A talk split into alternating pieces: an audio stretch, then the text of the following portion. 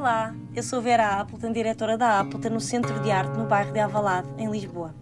Neste podcast vamos ouvir o que vários convidados ligados à arte contemporânea têm a dizer acerca da sua atividade e de questões com ela relacionadas. Este podcast não tem um modelo pré-definido nem assuntos pré-estabelecidos. Tudo irá variar em função do convidado e do contexto. A Appleton é uma associação sem fins lucrativos com apoio mecenático da HCI Construções, Coleção Maria e Armando Cabral, A2P e My Story Hotels. Desde 2020 conta com o financiamento da Câmara Municipal de Lisboa. Francisco Tropa nasceu em 1968 e vive e trabalha em Lisboa. O tempo, os contos e a estética formal são os principais elementos do seu trabalho. O artista liga histórias, recontando mitologias, tecnologias, ciência e sociedades. Tropa utiliza vários meios, escultura, desenho, performance, gravura, instalação, fotografia e filme, para transmitir uma série de reflexões catalisadas pelas diferentes tradições da escultura e da ciência. Nas suas obras podemos encontrar objetos precisos e preciosos, formas geométricas elaboradas, protótipos delicados e máquinas complexas. A noção de tempo é o elemento mais evidente das suas peças. O tempo é também determinante no trabalho de ateliê do artista, que por vezes envolve seus projetos ao longo de vários anos. Para além de representar Portugal na Bienal de Veneza 2011, participou também na Bienal de Rennes em 2012, na Bienal de Istambul em 2011, na Manifesto em 2000, na Bienal de Melbourne em 1999 e na Bienal de São Paulo em 1998. Algumas das suas exposições individuais mais recentes incluem o Coração e os Pulmões, Museu de Arte Moderna de Paris, França, 2022. Quevoy, Le Creux de l'Enfer, Thiers, França, 2022. O Pico de Chave, Fundação Carlos Gulbenkian, Lisboa, Portugal, 2019. Scripta, Centro Nacional de Dança, Paris, França, 2018. Gigante, Centro Pompidou, Paris, França, 2018. Olá, Francisco, muito bem-vindo ao podcast da Appleton. Olá, Vera. É um prazer ter-te aqui.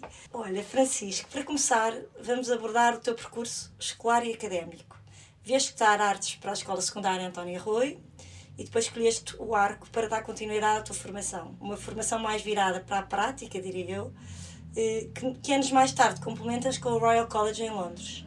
De que forma achas que estas tuas escolhas, eh, estas tuas escolas, influenciaram o que és hoje como artista? Há alguma coisa que sintas que poderias ter feito de outra forma? Em 91, com apenas 23 anos, aprendes a tua primeira exposição individual. Queres partilhar também essas memórias, as memórias desse teu tempo? Uh, sim, claro. Há muita coisa. Aquilo que tu vens uh, de referir uh, abarca muita, muitas coisas diferentes. Começando Bom, pela Antónia Roy? Sim, eu venho para Lisboa, portanto, eu, eu tive a minha infância. talvez deva dizer que eh, cresci num meio onde já havia assim uma, uma tendência, digamos, os meus pais eh, eram artistas, professores, mas artistas, Uh, e digamos que eu tive uma infância uh, num contexto, com um ambiente onde as pessoas davam importância uh, a esta coisa estranha que se chama arte, não é? e pronto, tanto eu como o meu irmão nascemos e, e, rodeados. e, rodeados de os meus pais, os amigos dos meus pais, eh, que eram também artistas. Digamos que sempre tive um, uh, um, um, contexto um olhar, te... ah, um olhar, uma uh, uma curiosidade que apareceu de forma natural uh, sobre estas coisas. E desde muito cedo eu decidi lembro-me que ainda era assim, acho que ainda nem era bem adolescente, mas mais ou menos nestas coisas que eu comecei a pensar que talvez quisesse, mesmo sem saber muito bem o que é que isso era, ser qualquer coisa ligada a isto. A isto. E depois, eh, depois vim para Lisboa estudar, exatamente, para António Arroio, e foi um momento muito importante que na altura nós não nos apercebemos, não é? Quando somos não tem mais... consciência quando lá estão, não é? Agora Exato. é que olhas para trás e sabes. Exato. Eh, eu acho que tive muita, muitas sortes que foram acontecendo. E uma delas foi? Uma delas foi ter passado pela Antónia Arroio uh, e ter conhecido o Ateliê Livre do Pedro Moraes, obviamente, uh, e que foi um lugar onde uh, um lugar onde onde as coisas mudaram, digamos assim, que foi muito importante porque o ateliê tinha um, uma maneira de, de transmitia uma maneira de, de, de, ver o, de ver o objeto artístico de uma forma muito diferente, inesperada, uh, do que um rapazinho da, da minha idade e que vinha assim um bocadinho da província. Sim. Uh, tinha... De Santarém? Exato, exato. Cresci ali na, na, em Santarém, na zona de Santarém. E, e pronto, digamos que foi assim um primeiro embate. Uh... Tu, quando, quando entras na Antônia Arroio, entras para o que corresponde ao décimo ano atual. E, sim, no décimo primeiro, porque eu ainda fiz o décimo ano em é. Santarém e depois eu venho para o décimo primeiro e décimo segundo. Uh, o que não invalida que nós ficámos, quer dizer, to, toda a malta que passou pelo Ateliê Livre, que fomos, fomos muitos. Marcou aquilo, marcou alguns, uma geração. Aquilo marcou várias gerações. E felizmente ainda há muitos que já não são artistas ou que, não, que, que desistiram nesta, nestas artes. Sim. Há muita gente que não, que não infelizmente, que não, não consegue ou, ou muda, de, muda de, de vida mas uh, o ateliê marcou, eu acho que marcou quase todas as pessoas, imagino eu por lá passaram. Eh, foi um período muito rico de aprendizagem. Depois nós, nós já não estávamos na Antónia, na Antónia Rua, já havia uma malta que já tinha saído e nós continuávamos a frequentar e a encontrar-nos. Portanto, ainda hoje, uma parte de, dos meus amigos, digamos, artistas com quem nós partilhamos amizades e, e, e cumplicidades, uh, vêm desse tempo. Vêm desse tempo. Portanto, foi, criaram-se uh, amizades duradouras, digamos assim. Empatias também, se calhar, até estéticas, não sei, diria. Sim, sim. É? o Pedro, o Pedro dava-nos uma, uma espécie de visão do mundo muito muito aberta e, e ia-nos passando assim umas coisas e essas coisas obviamente são coisas que nós temos em comum e pronto e, e assim se criam laços que se mantêm até longe Portanto, eu ainda e tenho... até mesmo relações profissionais, que tu ainda mantens, colaborações, não é? Com Sim. pessoas desse tempo.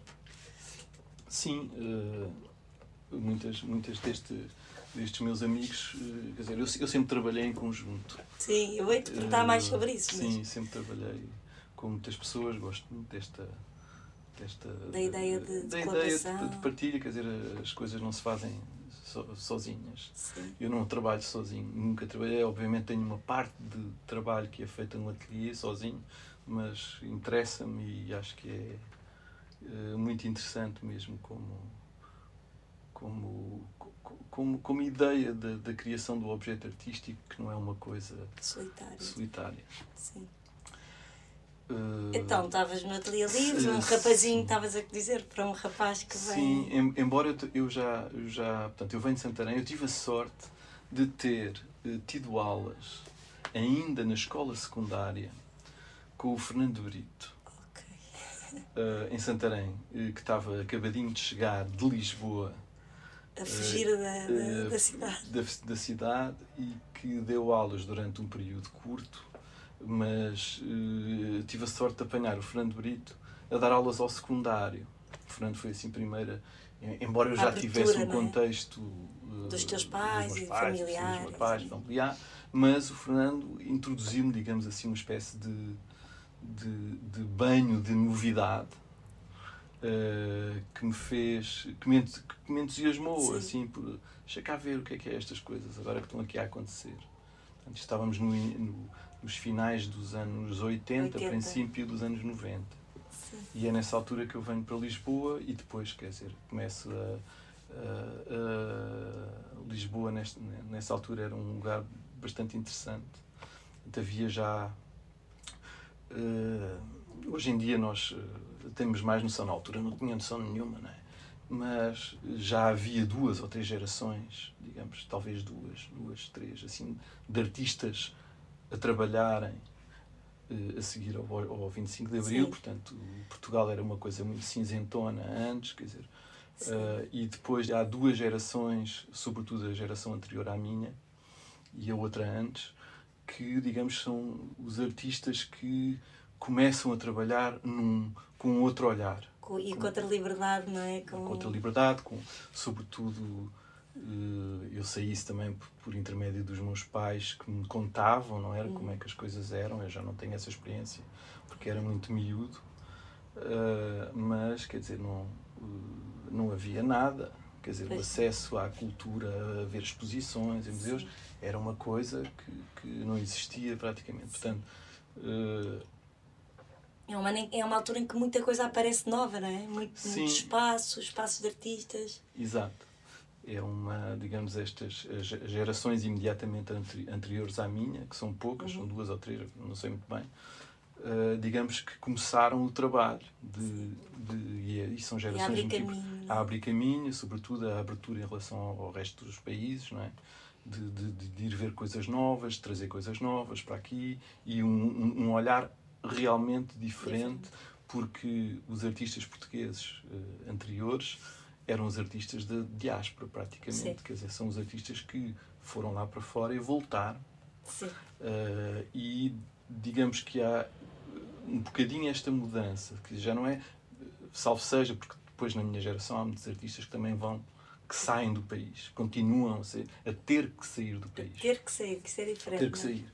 Digamos que é o início com, com, a minha geração, ou talvez com estas gerações, não, não só a minha, talvez já um bocadinho as gerações anteriores, que nós podemos eh, pensar que já não é preciso sair do país.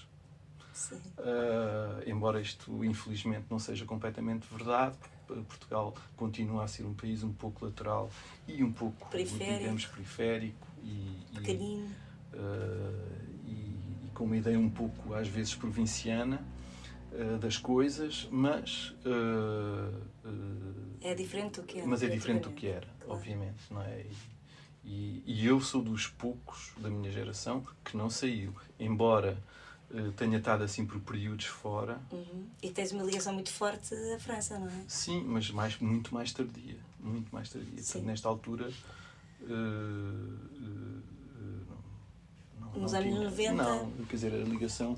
a ligação com, com a França era pelo, por intermédio do Pedro, que nos dava assim umas coisinhas de vez em quando, e como o Pedro tinha estado em Paris, passava-nos às vezes umas coisas muito enigmáticas que nós normalmente não percebíamos, uh, mas que ficava lá o bichinho, portanto, e é isso que o Ateliê Livre teve de muito importante, que nos é. ensinou um bocadinho a todos nós, Sim. alguns até que depois mais tarde são professores, como é o meu caso, que era uma outra forma de fazer as coisas, uhum. quer dizer, uma outra forma de não é de ensinar porque na arte não se, arte não se ensina, o Pedro dizia isso e Sim. realmente tem razão mas, mas de, de, olhar, de olhar. De olhar, de, de conseguir passar qualquer coisa ao outro, uhum. digamos assim. Uhum. Uh, e, e, e, o Pedro e o Ateliê Livre nisso foi realmente um exemplo, um exemplo que eu segui à minha, da, minha, da minha maneira. Depois, mais tarde, quando também estive a dar aulas no Arco e noutros sítios, que foi uma lança em África. Isto aqui dizer, hoje em dia o Ateliê Livre não, pura e simplesmente não era possível. Portanto, o que se passa hoje em dia é dramático porque este tipo de coisas eh, deixaram, de, tudo, deixaram, de, de ser, é, deixaram de ser possíveis. Porque há os programas, porque há uma série de coisas que tem que seguir, não é? Exato. É... Estamos a voltar, nós vivemos é um assim, uns tempos é? muito estranhos.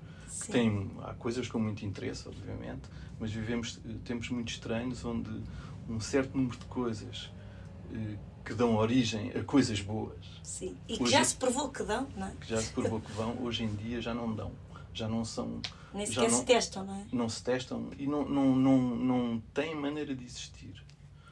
Uh, e isso é, às vezes fica assim espantado. É difícil ouvir isso, uh, pensar que, que o ateliê livre não seria possível hoje em dia. É, é duro, uhum. não é? Porque é uma experiência tão boa para tanta gente, como, como há bocado dizíamos, não é? Não é só a tua geração, a tua geração é muito, muito marcada, mas é o que tu dizes, há mais gerações. Sim, é, depois ao mesmo tempo também. Mas não... como é que é possível não ser possível? Não é? é uma coisa que, que sabemos que foi uma lógica inteligente, boa, produtiva, eh, que abriu, abriu mentes, não é? Criou artistas e que não é possível. Mas há outras coisas. Eu não sou saudosista, nem. Sim, sim. Quer dizer, não é possível. Mas é aquilo. é triste, é triste. Eh, talvez seja possível outra coisa. Mas não aquilo. Mas não aquilo. É irrepetível. Uh, pronto, agora. Vamos dizer assim, pronto, é irrepetível. Talvez seja possível, espero que seja possível outras coisas. E há outras coisas, efetivamente, uhum. porque hoje em dia também o mundo é diferente. Agora, uh, há certas coisas que tenho pena e que acho uma desgraça. Uh, mas outras, quer dizer, as coisas são assim, as coisas mudam.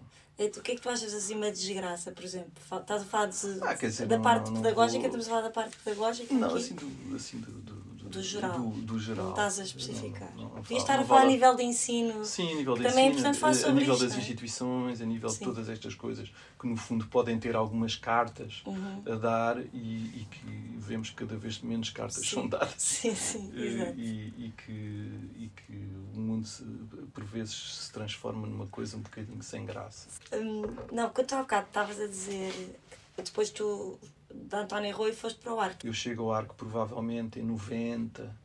Eh, Eu ainda, eh, portanto, eu a seguir a António Rui vou para o arco, faço. Eu, eu tenho outra sorte quando chego ao arco, que é, pronto, eu e o grupo, eh, que no fundo é meu contemporâneo no arco. Ainda hoje também somos muito amigos, o Jorge Queiroz, E muitos em Suzane. comum com o Ateliê Livre, não, não é? Alguns Sim. passaram, mas não, não muitos. Mas sim, alguns Ok. passaram, mas eh, digamos que no arco forma-se um outro grupo que tinha algumas pessoas do Ateliê Livre também foram para o arco e passaram, eh, fizeram essa passagem. Eh, mas eh, o, o- Estavas a enumerar, é tu, a Su- Susana? não, a, a Susan Temlitz, o Jorge Queiroz, o João Queiroz, que era professor na altura, ainda foi o nosso, nosso meu professor de desenho, uh, uh, uh, a Ana Yokoshi, Ana uh, muita gente, muita gente, Rio, o António Popa, etc, etc, etc. Uh, muita gente uh, um, que, que depois também que lia, entramos um, en- entravam uns, saíam outros, mas pronto, o, o- para dizer, o arco nessa altura foi um- uma outra lufada de ar fresco, porque eh, também tivemos a sorte, o arco estava a mudar quando nós chegámos, eh, e o nosso grupo, eh, eu e por isso é que nós ficámos lá até mais tempo do que, deveria, do que deveríamos, porque fomos um bocadinho cobaias De uma nova fase. de uma nova, de uma, de uma espécie de uma, de uma nova forma, de uma nova maneira de, aprend- de aprendizagem. Portanto, foi inventado o curso avançado na altura com o nosso grupo, porque a escola, a própria escola, sentiu que, Que tinha que ter um curso. que, que havia qualquer coisa ali que faltava. Os alunos, e, e fomos nós um bocadinho que dem- demonstrámos que, que, faltava qualquer coisa, porque nós eternizávamos. Eu lembro-me de eu e o Jorge irmos ao, na altura, já não me lembro se era o, era o Manuel Costa Cabral, ainda o diretor, e, e nós fomos pedir para chumbar. Eh, porque porque queríamos continuar ali, queríamos continuar ali, portanto não queríamos ir embora Sim. porque o Arco era um sítio muito interessante, continua a ser. Na altura era eh, realmente uma espécie de um melting pot. Havia muitos professores convidados. Nós tínhamos um ateliê para trabalhar, que na altura era, nós não tínhamos Era dinheiro um nenhum. luxo, é? Era um luxo. Ah, e, e, e então. era suposto vocês estarem lá quantos anos então? Era Já não me entrarem lembro. Aquilo era o curso normal, quer dizer, quem fosse muito bom aluno, aquilo passava no instante. E fazia três anos, se calhar. Fazia três E Vocês anos. queriam fazer cinco. Nós queríamos fazer cinco ou, Ou seis. seis, ou- ou- acabámos por estar lá imenso tempo Sim. e foi um período fantástico porque os professores havia muito uma grande eh, diversidade de, de professores que passavam, às vezes artistas convidados que vinham, portanto tivemos contacto com artistas que nós gostávamos muito e que de vez em quando, como os professores permanentes do arco, no fundo eh, conheciam muita gente. Quando vinha um artista eh, interessante a Lisboa e que tivesse um bocadinho de tempo e que ficasse dois ou três dias, quase de certeza que alguém o convidava para passar no arco. Portanto, os alunos beneficiaram de, de uma grande diversidade de, de olhares diferentes, de vez em quando passageiros, mas que de alguma forma eh, foram importantes, acho eu, que para, pelo menos para mim foram para a nossa formação e íamos vendo como é que os outros iam fazendo, não é? Sim. Que isso é, sempre foi, eu lembro. É tão importante esse lado da prática, não é? Como Exato. eu dizia.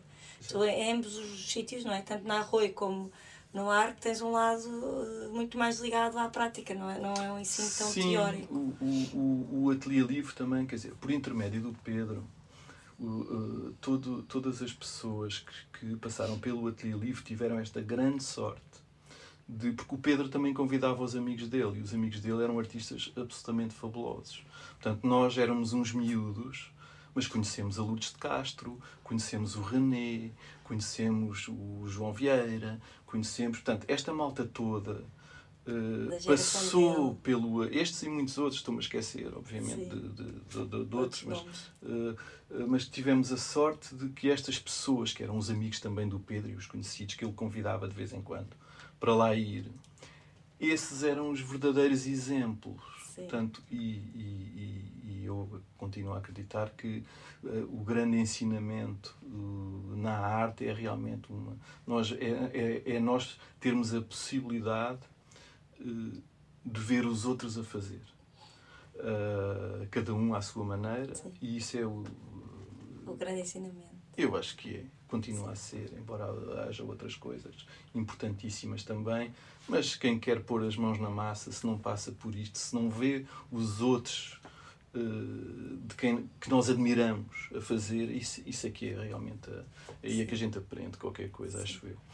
Uh, portanto, nós tive, eu tive essa sorte de, de pelos sítios uh, onde eu passei, uh, isso foi-me oferecido com uma grande simplicidade, sem grandes alaridos. Uh, e, de uma maneira e, tão discreta e não é tão natural. Tão natural e de, realmente sem pensar nisso. Uh, e, e, realmente agora que olho para trás, uh, cada vez mais estou convencido que, que foram as opções. Pá, que foram, que foram Porque, quer dizer, não é muito linear um, um miúdo não é, na tua idade não decidir ir para a Escola de Belas Artes, não é? Uh, não era assim, muitos iam para, para Belas Artes. Sim, mas eu não tinha uma média muito boa. Ah, então foi uma questão de pragmatismo sim, também. Sim, uh, na altura, eu acho que, eu já não me lembro, mas tipo aquilo era pão médias, portanto, uh, e eram Essa parte também é tão absurda, assim. não é? Objetivamente. Era, Uma área que é tão e depois, e é? depois fui, para o, fui para o arco e gostei tanto que já nem tentei. Já nem quiseste. Já não quis ir para o lado mais nenhum. Portanto, eu fiquei ali, eternizei-me ali porque. Ou seja, tiveste imensa sorte em não ter uma boa média. Exato. Já viste? Foi. Portanto, tive assim umas sortes. Às vezes as coisas por correrem mal eh, correm Na bem. não estão a correr mal. Correm bem. Portanto, uh, foi, foi isso mais ou menos que aconteceu. Depois fiquei muito tempo no arco também. Depois deste aulas, não é? E depois fui para fora assim uns tempinhos, viajei, que me fez também muito bem porque me abriu um bocadinho os horizontes. Os horizontes. Tu, tu, eu falei nesta pergunta ainda sobre a tua exposição, porque eu não encontrei lá nenhum registro desta tua exposição. A tua primeira individual, tu falas que foi com, em 91, foi através do Ateliê Livre, foi... Não. Não, porque já é faz arco, não é? Isso é. Tinhas 23 é... anos, diria que já Exato. estavas Eu fiz essa exposição praticamente toda. Foi um verão muito quente Sim. e nós tínhamos ateliê. Eu e o Jorge passámos o verão a trabalhar. Nós tínhamos a chave do, do ateliê. Arco, do arco. O arco estava fechado para férias e nós ficamos com a chave. Havia uma senhora que morava em frente, aquelas coisas. Aquelas coisas, sim. E nós trabalhávamos o verão todo estava um calor insuportável porque o nosso ateliê estava separado da escola.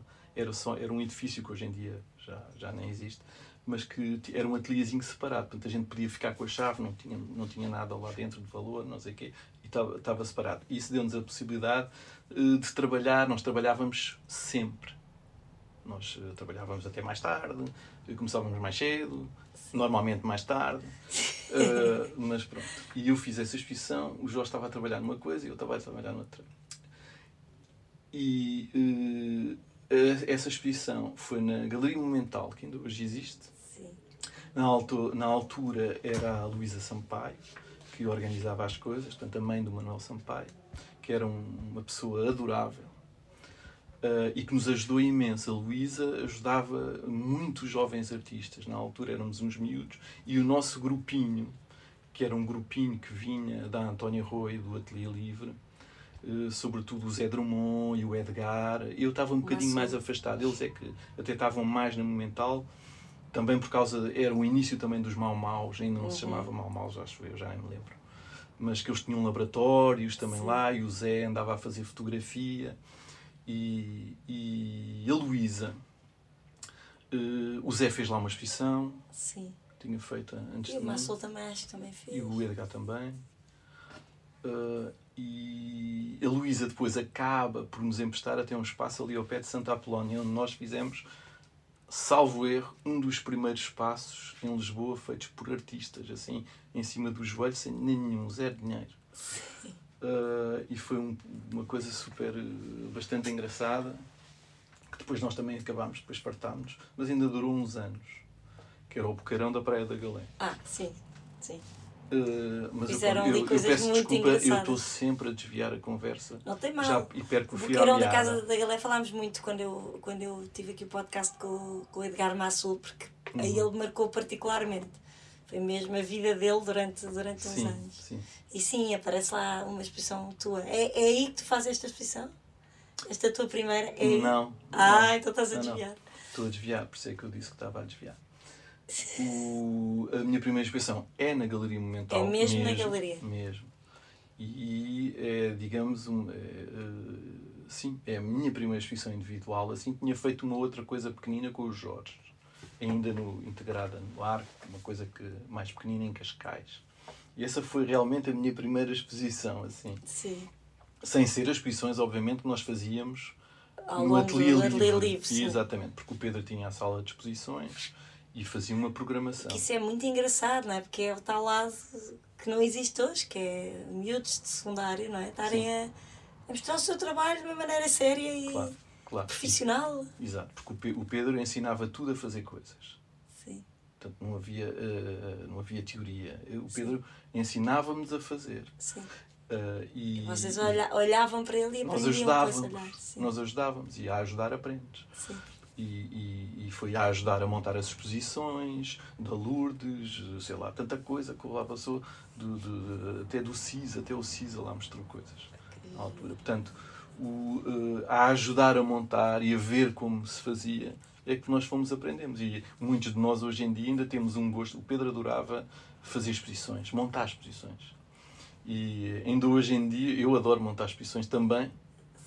Ah, e eu acho que há outra malta que também passou pelo Ateliê Livre que ganhou esse gosto, Esse esse, gosto bichinho, pela montagem. pela montagem, tipo, de não pensar que um ato de exposição é uma coisa que já está separada, por exemplo. Uhum. Uh, para mim uh, é tudo junto, quer dizer, Sim. quando se decide mostrar uma coisa, tem que estar presente uh, do princípio até ao fim. Obviamente isto não é uma coisa generalizada. Há muitos Não, não artistas é uma regra para, não, todos. de todo. Há artistas que põem- estão-se completamente a borrifar. O que Para é que acontece parte. a seguir? E acho muito bem. Ah, Depende dos casos. Sim. No meu caso, não. No meu caso é diferente. É, é um contínuo. É, eu gosto de pensar eh, a forma como o- o- as obras se veem, se podem ver. Uhum. Eh, e às vezes até tem influência na, na forma Sim, como, sim. como essa apreensão é feita. Portanto, gosto de, gosto de estar atento aos detalhes todos que precedem, às vezes, até a própria fruição de uma obra. Mas, obviamente, não é, não é uma coisa que, não é uma ideia generalizada. Não, não tem que nem ser nem aplicada a todos. Não é uma regra, é, é a tua forma de Exato. encarar a coisa. Tu marcaste presença em diversos momentos de grande relevância a nível internacional. Entretanto, representaste Portuga- Portugal eh, em 2011 na Bienal Veneza, com curadoria de Sérgio Má. Já falaremos melhor sobre esse assunto. Mas eu agora quero falar sobre um outro assunto. A Bienal de São Paulo, em colaboração com, com a Lourdes de Castro. Em 98, vocês apresentaram uma obra que se chamava Peça. Uma peça que chamava Peça. Que depois podemos ver em Salvos, em 2010, naquela grande exposição da, da, da Lourdes de Castro. Disse na altura Lourdes de Castro, quando soube que fazia parte desta sua exposição, a mesa estar em Serralves é a mesa estar no sítio certo. Eu adorei esta frase dela. Ela mandou uma carta na inauguração que o Ricardo Nicolau leu Uhum. e, e, e ela diz esta frase: é a mesa estar no sítio certo. Eu acho muito bonito. Escreveram so- sobre esta vossa colaboração. O elemento central de peça é uma mesa de madeira. Sobre a mesa estende-se uma, pe uma peça de pano branco, que mede 80 metros, enrolada sobre uma tábua. Uma luz intensa é projetada sobre o tecido. E mais adiante concluem que 1 mais 1 equivale, neste caso, a zero. Será verdade que a obra, que desta obra resulta o pagamento de cada artista para um reencontro conseguir com o outro? Isto é uma primeira pergunta. Hum, depois, foi um convite que partiu do curador João Fernandes, acho importante também referir isto, não é? A vossa participação na Bienal Veneza, que já tinha uma relação estreita com Lourdes Castro e foi estabelecendo essa relação contigo. O que era peça, afinal? Como foi esta vossa colaboração? Uh, já que estavas perante uma. Já tinhas conhecido antes, como já referiste, mas uma das maiores artistas portuguesas, cuja obra talvez sirva de inspiração para alguns trabalhos teus daí para a frente. São muitas coisas, eu sei. Sim, complicado. Eh, Basicamente estamos a falar da tua colaboração com o Castro e tudo dizer, isto. Uh, foi um momento também uh, muito especial, não é? Tive mais uma sorte uh, do João ter tido essa ideia, não é? O João é convidado para, para organizar essa representação. Lembrou-se de juntar duas gerações, no fundo, um artista novinho que estava aí a, a despontar, digamos. Sim e uma artista já salve, consagrada, digamos assim. Sim. Eu detesto esta palavra, mas pronto. Respeitada, vá, já, digamos. já numa fase avançada da carreira, digamos. Uh, uma artista que, que, tinha, que tinha já um trabalho uh, sólido e, e conhecido. Ah, que andava nisto há muitos anos. E, e, e, pronto, eu fiquei um bocadinho assustado na altura. tu já a conhecias, entretanto? Nós já, eu já a conhecia. Uh, aliás, não, já a conhecia por intermédio do Ateliê Livre do Pedro, não é? Sim, como tu tinhas dito. Exato, eu já a conhecia, também eu também imagino também tenha sido essa a razão do, do João, não só, digamos que o contexto uh, talvez uh, levasse a pensar uma coisa deste tipo, não sei. Uh, ora bem, mas. Eu descrevi a peça de propósito, porque acho interessante descrevê-la para os ouvintes que, que nunca a viram, não é? Porque eu acho que é uma Sim. descrição perfeita, não é? Sim. Uh, o, Tão simples a mesmo. É, sim, o, o encontro, a coisa. Para já, quer dizer, o, o trabalho não, só, não foi só feito por mim e pela Lourdes. Porque o João estava envolvido e o Manuel também estava envolvido, o Manelzinho. Okay. nós fomos todos fazendo. Sim. E até o Pedro, de uma certa forma. Por exemplo, uh, digamos que isto foi a ideia foi nossa, foi minha e da Lourdes, nós trabalhámos, não sei o quê. Mas depois isto foi uma coisa que, que foi uma espécie foi de partilha. De partilha que foi. Eram uh, aquelas pessoas que se reuniam, iam fazendo assim umas coisas. O Manel depois até se ocupou do livrinho. Uh, e, e aquilo foi, foi muito engraçado, porque nós fomos, acho que foi, houve uma ou duas visitas à Madeira. Foi aí que eu também fiquei a conhecer a casa da Lourdes e do Manuel e o contexto onde eles viviam. Uh, o João, que é uma pessoa generosíssima, uh, deu-me deu-me deu-me essa possibilidade de entrar, num, digamos, mundo, num, é? num outro mundo. E foi, quer dizer, foi, foi algo que eu hoje tenho umas uh, memórias muito queridas desse, desses momentos na Madeira e em São Paulo. Em São Paulo também foi, a exposição era absolutamente magnífica. Foi, acho que é uma, uma exposição que hoje em dia é assim mítica, uhum. uh, organizada pelo a exposição da Bienal, uhum. não as representações sim, sim. nacionais, uh, pelo Paulo Berknov e, e, e, e, digamos foi uma experiência, digamos assim, minha primeira experiência com uma visibilidade. Num outro mundo, digamos, porque são assim uns mundos diferentes. Sim, sim, sim, um outro mundo com a, a Lourdes conhecida, pois a Lourdes era fantástica, conhecia toda a gente. Sim. Uh, e, Lá está de, de, uma maneira discreta e com, é, a Lourdes Lá está com uma naturalidade era, e uma... É, era muito engraçado vê-la, vê estar, estar junto dela. Era uma experiência muito engraçada. E, e, e, digamos que isso também foi um pouco a minha aprendizagem, digamos, de ter nós vamos passando por estas coisas e vamos aprendendo e vamos e vamos e vamos fazendo coisas também. E, mas esta peça, peça, sim, era era era era uma a peça foi feita numa tarde na Baixa. Foi. Foi. A peça foi uh, nós uh, tentávamos e tentávamos a Lourdes e eu, ah, mas como é que a gente agora há de resolver este problema? Era um problema. É um problema, porque quando tu trabalhas sozinho, tu não tens uh, estas coisas, estás a trabalhar em algo. Sim, porque estás. estás quando, quando se faz uma coisa em conjunto, sobretudo, eu era um miudinho, não é? Portanto, o que é que eu vou fazer ao, ao lado da Lourdes?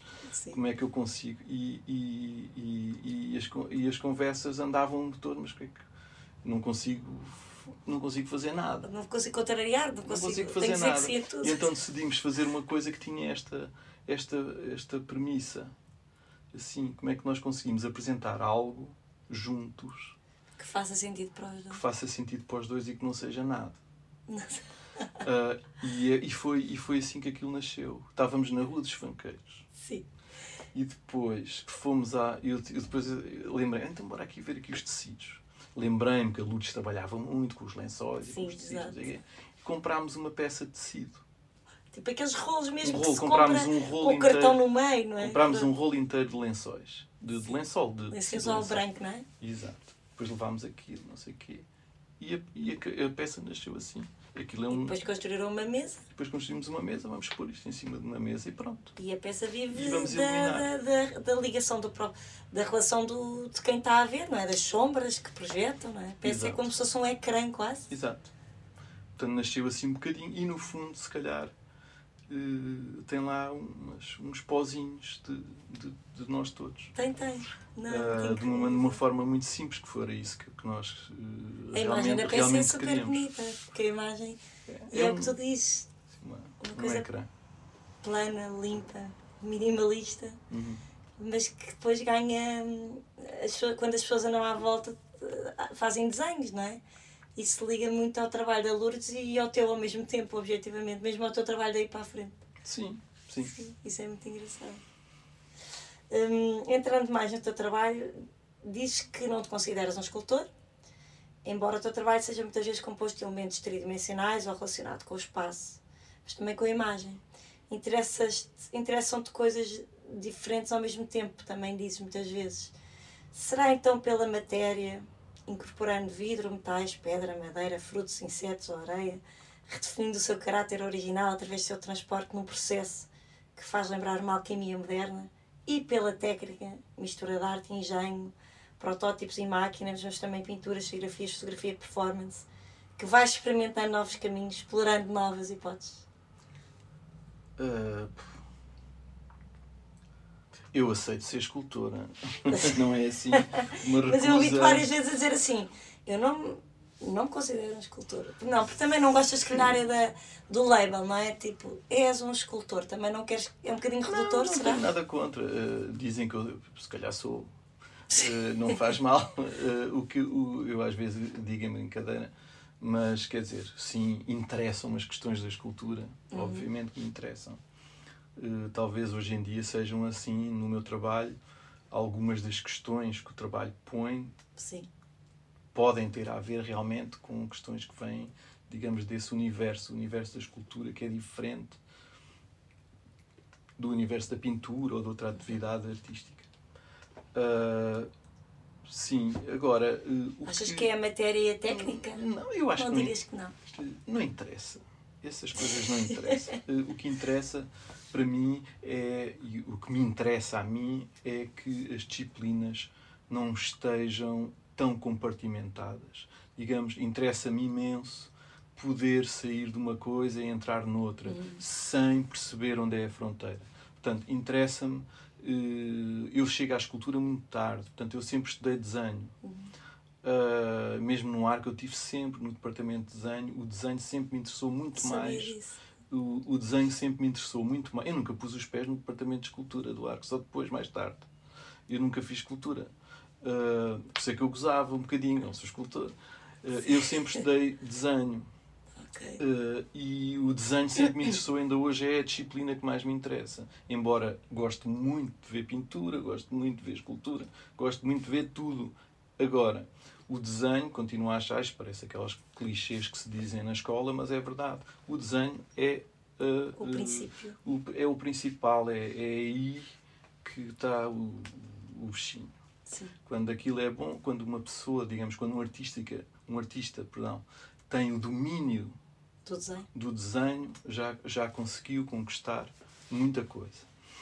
Uh, uh, adiante. O, o, portanto, interessam as questões da escultura. Talvez seja um escultor, porque realmente uh, talvez seja aí dentro dessa, dentro dessa é? disciplina que eu me movo, talvez. Uhum. Agora, gosto muito de outras coisas e gosto muito de pôr o pezinho uh, às vezes em lugares onde não sou chamado.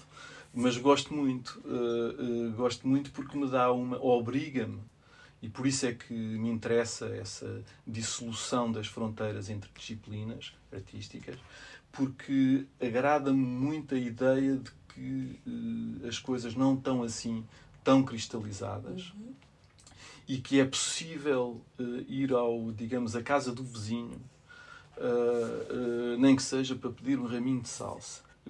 Agrada-me trabalhar problemas que às vezes são problemas que nascem noutros lugares. Uhum. Okay. não é uma questão de estilo, é uma questão de forma, de, de, de mesmo de, de, de tentar ir buscar um problema ou resolvê-lo de outra forma. Uhum. É isso é que me interessa. Agora, o resto uh, são um bocadinho areia nos olhos. Uh, interessa-me isso, interessa-me, por exemplo, as, as incursões poucas que eu fiz nas artes performativas, é nesse sentido, é de que forma é que eh, e, e agrada-me imenso, mas não, não tenho de todo o domínio. Uhum. Tem várias, há várias coisas que me agradam. Por um lado, pessoalmente, agrada-me porque me obrigam a fazer o esforço de me mover num meio que eu não domino de todo. Portanto, obrigam-me a um esforço. A sair dessa zona suplementar. de conforto. Exato. Obriga-me a um esforço complementar, obriga-me a, ter um, a, a, renovar o meu olhar uh, e obriga-me a fazer esse esforço, que é um, um esforço que eu gosto muito de fazer porque obriga-me a, a, ver as coisas de uma outra forma, de uma forma que eu não estou habituado. E isso acontece em muita coisa na, minha prática, digamos assim, que é tentar, acontece com as outras disciplinas que estão ao, lado, que são próximas, mas que são outra coisa.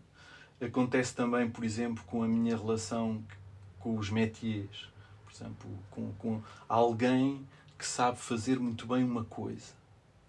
Que, que, e daí as minhas incursões também em métiers muito específicos, como a, a, que alguns são tradicionais da escultura, outros menos, mas, por exemplo, com a fundição, uh, com o, o, o, vidro, com a cerâmica, com essas coisas, são coisas que eu gosto imenso e sempre que me aparece a oportunidade uh, de poder trabalhar com uma coisa diferente, com uma técnica que eu não domino, com algo que, que, que, que, que sai, digamos, da minha habilidade manual, é uma coisa que, que, que eu gosto sempre de fazer.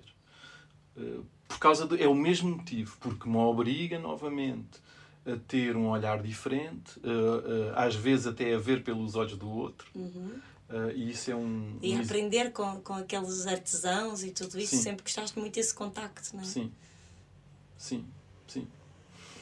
É, um, uh, enrique, é, uma, é uma experiência muito enriquecedora. É o tal aprender a ver. Sim, sim. Que tens que herdar já de. Sim, obriga-te a sair, do, obriga-te a ver a as coisas de outra forma. Sim, Por exemplo, eu descobri uma coisa nos métiers que é muito bonita, muito interessante para mim, porque toca muito a ideia de desenho, num sentido mais alargado que é cada, cada, cada gesto, sobretudo nos métiers, eu, eu falo de métiers assim para, para, para alargar, uh, é, muito, é muito explícito. Uma pessoa, passado um bocado, já percebeu. Algumas pessoas. Uh, que é, uh, cada métier tem, uma, tem um desenho, tem um desenho, uma espécie de, de maneira de fazer que é certa, que é correta. E essa maneira de fazer tem um desenho. Manual de instruções, quase. É, um, é uma forma, é um desenho, Sim. é o desenho do gesto. Eu estou a falar aqui no desenho no sentido muito alargado, é, é o gesto. Uhum. Uh, e, e, eu já reparei, por exemplo, no vidro é muito visível, muito visível. É assim, uma, às vezes há artistas que chegam com uma ideia e querem resolver essa ideia. E, e depois estão ali, uh, uh, digamos, a bater contra a parede porque o métier às vezes não dá para resolver aquela ideia. Aquele, o desenho do artista não corresponde ao desenho do métier. Sim. E aquilo é assim um choque, assim uma, uma coisa. Portanto, uh, isto, isto eu estou a usar como exemplo, assim, um sim, bocadinho sim. simples.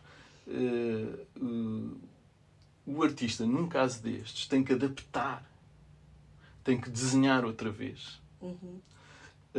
e tem que estar atento ao desenho que vem do métier e transformar esse desenho do métier no, no seu desenho.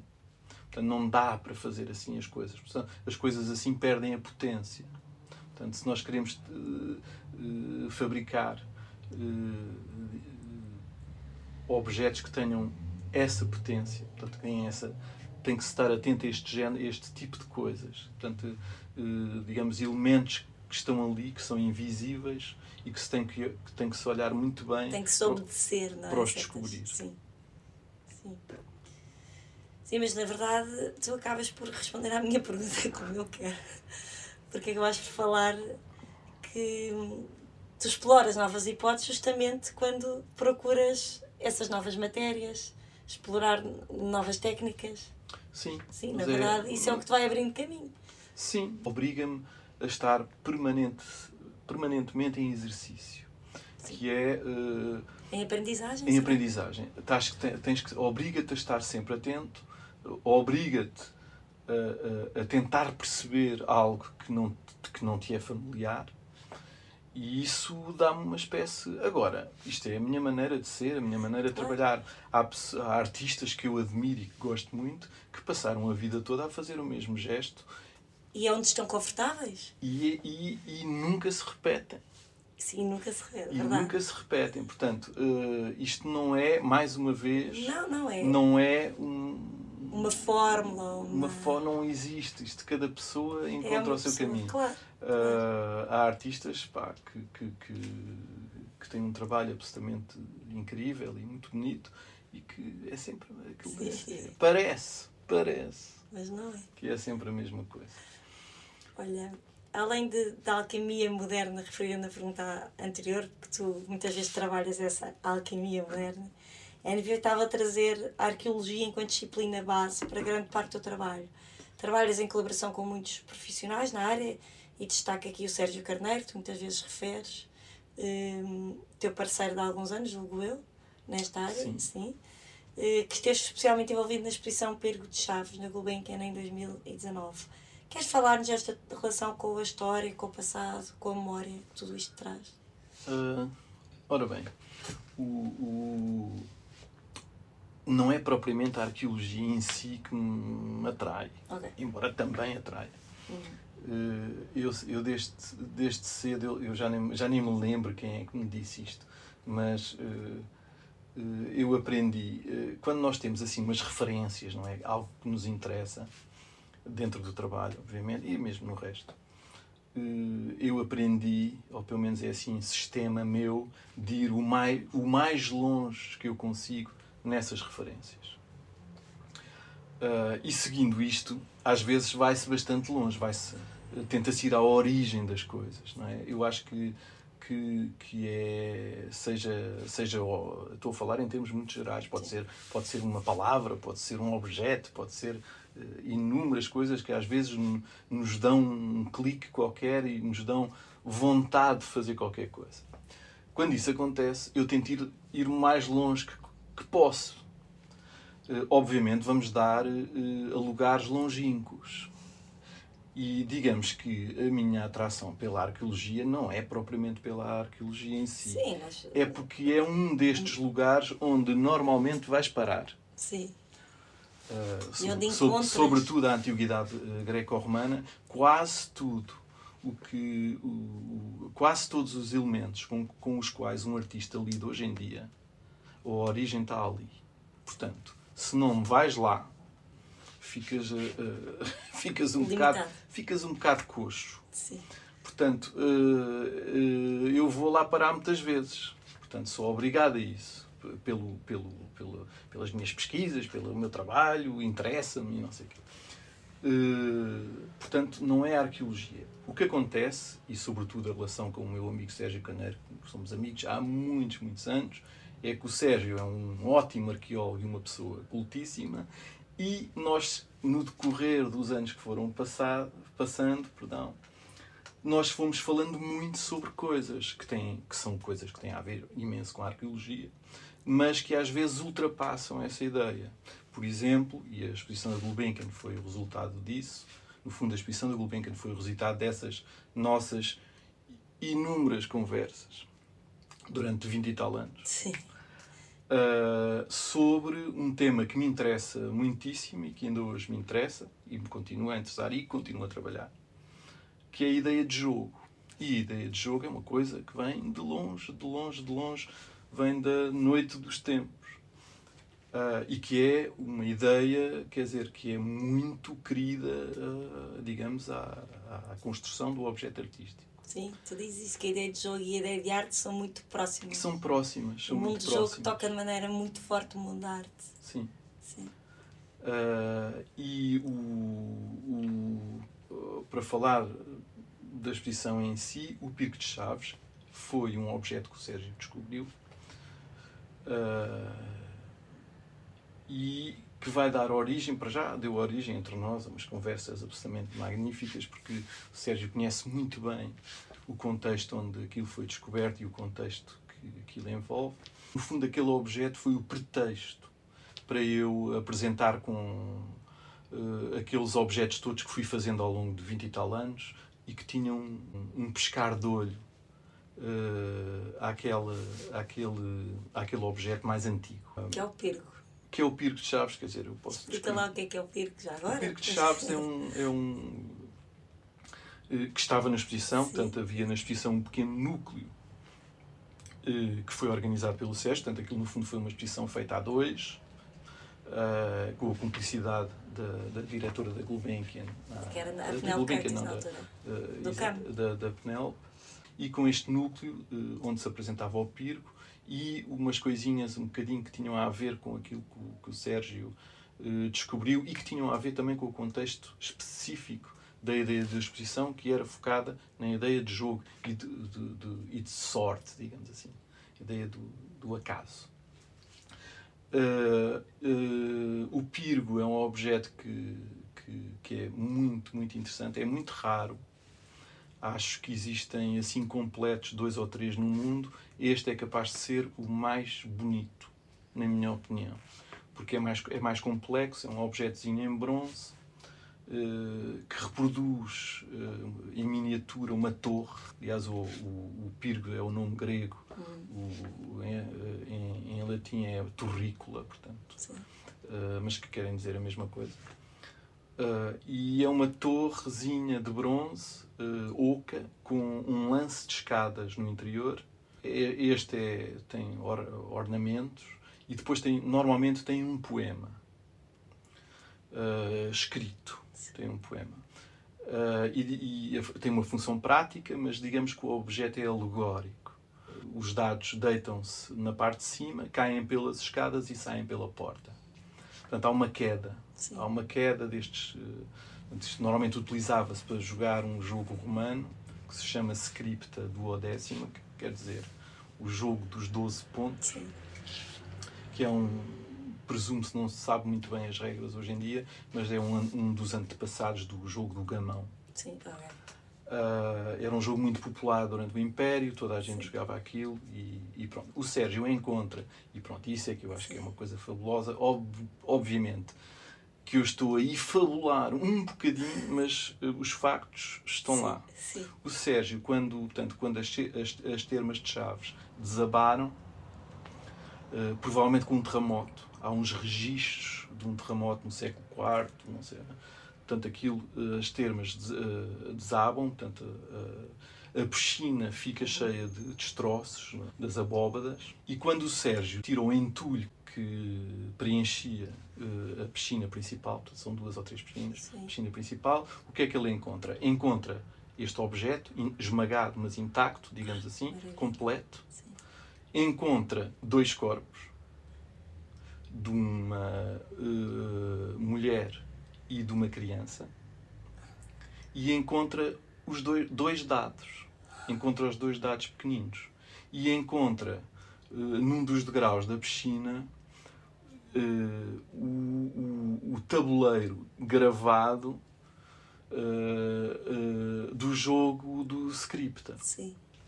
Portanto, quer dizer, é, é, é muito tentador não, não recriar a cena, portanto, Sim. da mãe e de um filho Sim. ou de um, uh, que estão a jogar aos dados com aquela torre e de repente há aquele cataclismo que de repente congela aquele, aquele anos, instante. Pronto, é um bocadinho o que nós uh, normalmente, usualmente, falamos de Pompeia, Sim. deste instante congelado no tempo que, que, que nos faz viajar de repente uh, a um outro lugar e a um outro tempo. Pronto, esta fantasia é, toda. É muito bonito este. Pronto, eu obviamente apanhei esta coisa com, com o Sérgio Romão uh, porque achei tão, tão incrível que de repente Sim. ele tem os elementos todos.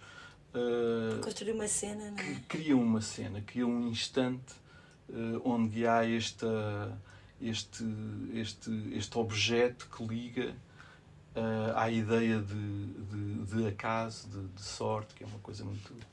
Uh, e de, sobretudo de movimento. Portanto, estes dados que, que, que rolam. E pronto, e é esta história da, a história da exposição é essa, e depois, como é um tema que me interessa muito na escultura, porque é, quer dizer, é um tempo, se nós formos a ver, eh, é o tema, um dos temas arcaicos da escultura, que é esta ideia de movimento. Uh, e eu reuni um bocadinho as obras que tinha até à altura, uh, que de uma forma ou de outra uh, pudessem ter a ver com esta ideia. Com a ideia de jogo e com a ideia de movimento e com a ideia de que a escultura pode não ser, não é este objeto cristalizado. Uhum. Portanto, que pode ter um outra, uma outra presença. Não é função, ia dizer função, mas não é não, presença. presença. Hum, depois, sobre esta ideia de, de jogo e de arte, hum, eu acabo por, por me ligar a dois assuntos diferentes relacionados contigo. Um é a tua vertente pedagógica, foste professor uh, durante vários anos no Marco. Assim que pudeste, tu dizes, tu dizes muitas vezes, meio a brincar, meio a sério, que é um luxo viver só da arte, não é? Poder não ser professor, mas eu acho que tu gostaste de ser professor. Uh, e foste organizando também ateliês à volta de algumas exposições tuas, uh, onde propunhas exercícios. E eu também me lembro do Teatro de Sombras, depois também fizeste uma espécie, vá lá, nós chamamos-lhe workshop, não sei o que é que era, com crianças, que foi, foi, super, foi super bonito. E, e por outro lado, uh, também me, também me traz a tua relação com o público, com o espectador, a ideia do jogo e do. Um, que é um elemento central, parece-me, não quero estar a dizer mais neira, uh, enquanto participante nas tuas obras. O, o espectador, tu, sempre, tu pensas no espectador, julgo eu. Queres então falar-nos de como esta ideia funciona, jogo e arte, na, no, no teu trabalho, uh, nestas duas vertentes, uh, ou não tem nada a ver? não, te, não é bem isso. Os artistas fazem as coisas, há, uma, há sempre uma terceira pessoa. Uhum. Portanto, fazem há, há, há, existe eu, tu e uma terceira pessoa. Uh, portanto, tu no sentido que é aquele que me é próximo, portanto, é um cúmplice.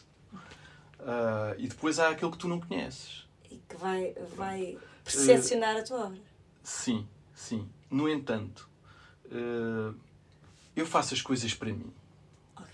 Ok? E depois há um momento em que eu, em que eu digo uh, isto, isto faz sentido.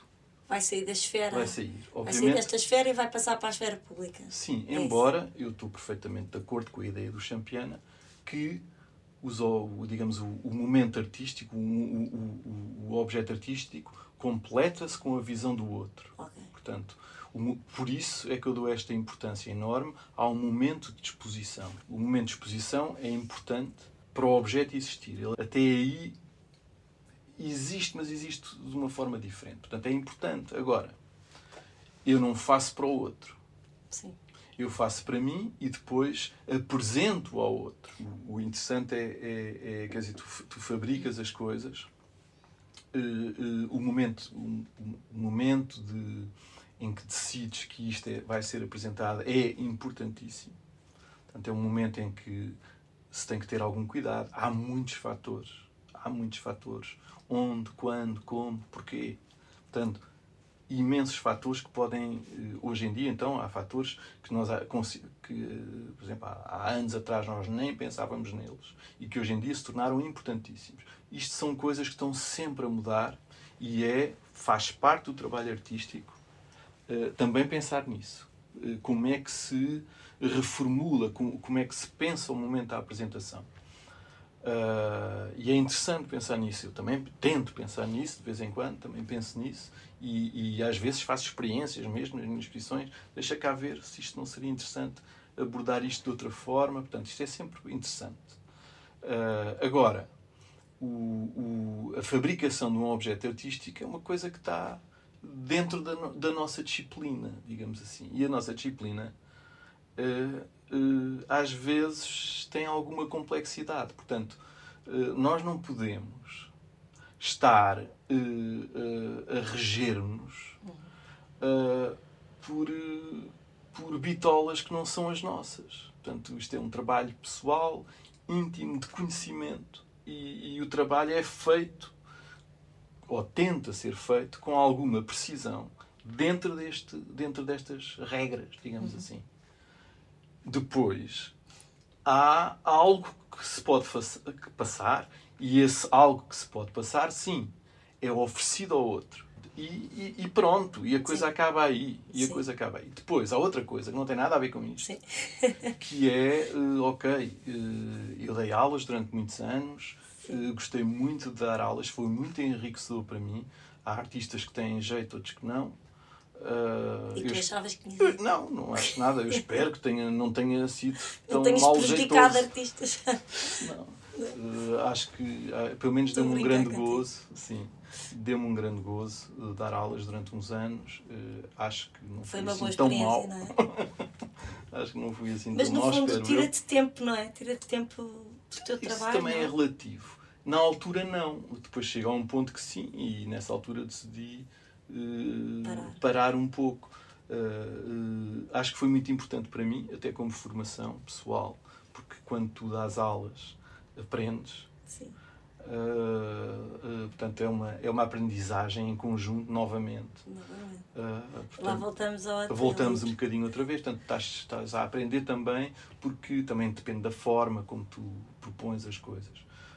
mas era sempre uma experiência nova para mim também para, para os alunos também. Portanto, não havia essa, já não havia essa hierarquia assim marcada no arco. No arco nunca houve. Eu, eu só dei aulas no arco, praticamente. Sim, sim. Depois dei assim umas coisas em muitos sítios diferentes, mas coisas muito curtinhas, ainda hoje faço, de vez em quando.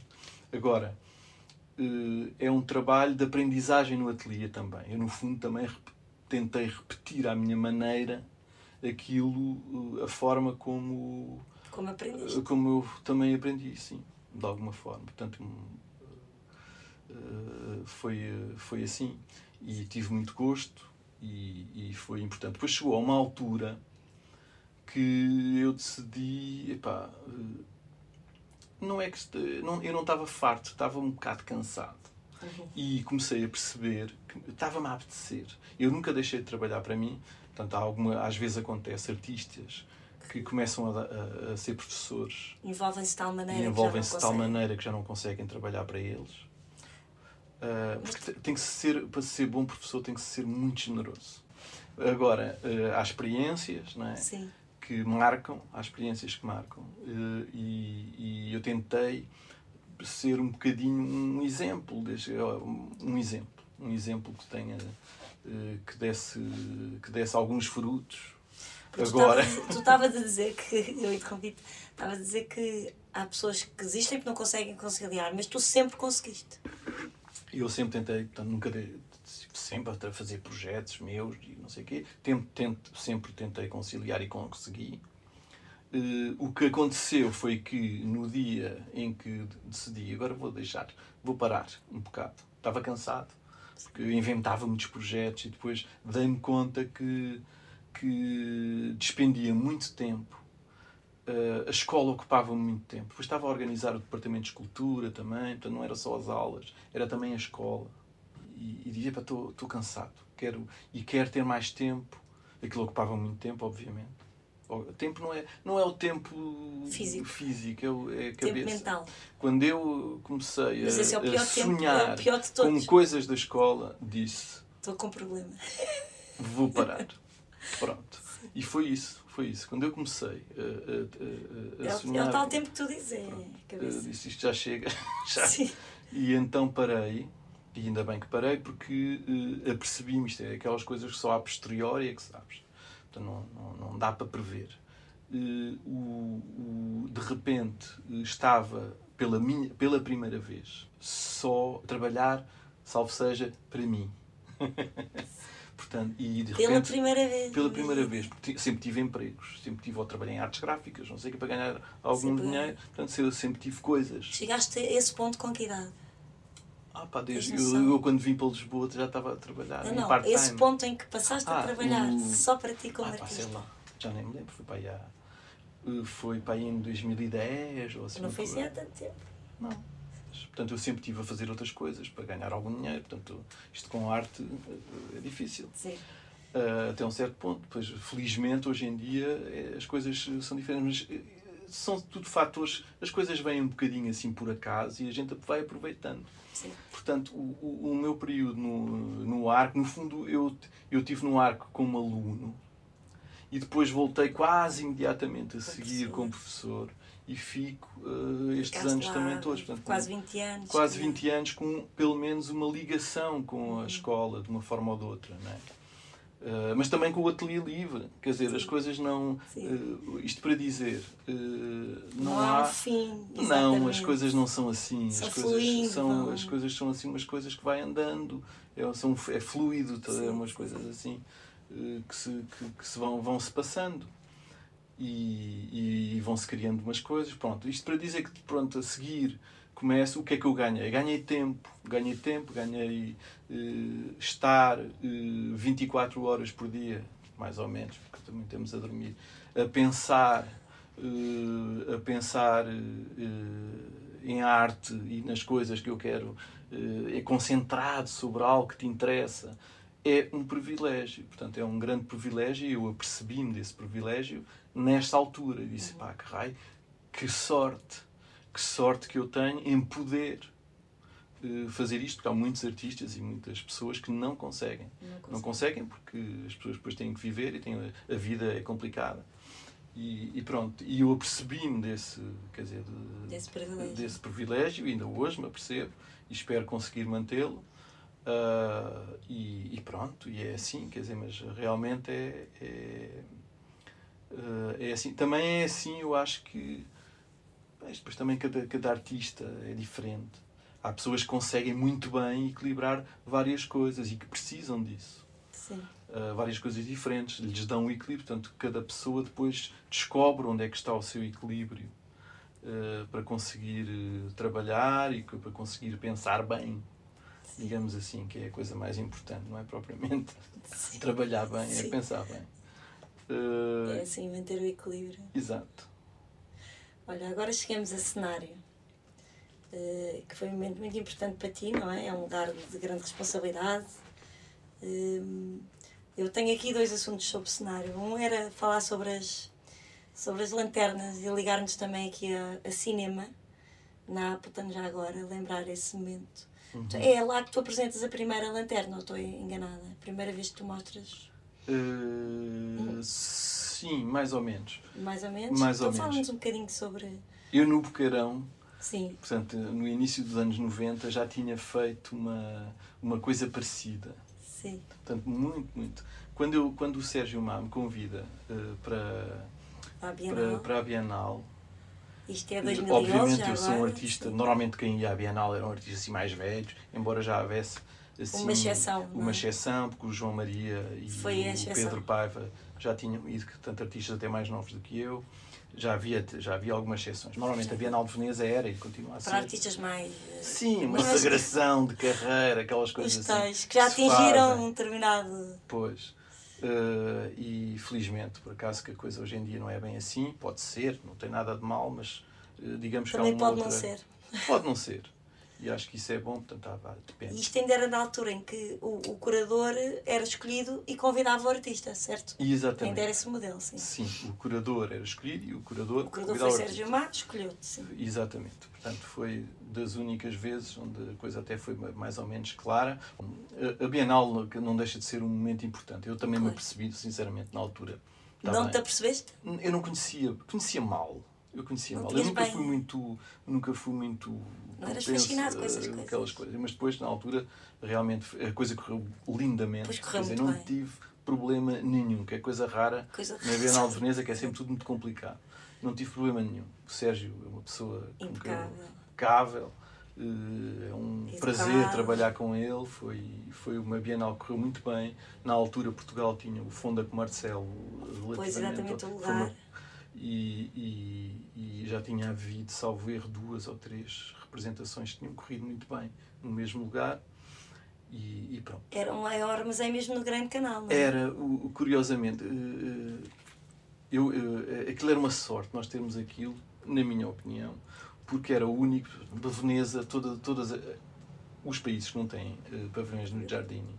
Hoje em dia é muito complicado, muito difícil, custa muito dinheiro. Eu nem sei se ainda há espaço. Há agora no Arsenal, agora umas zonas onde. Sim, mas, sim, mas é muito difícil.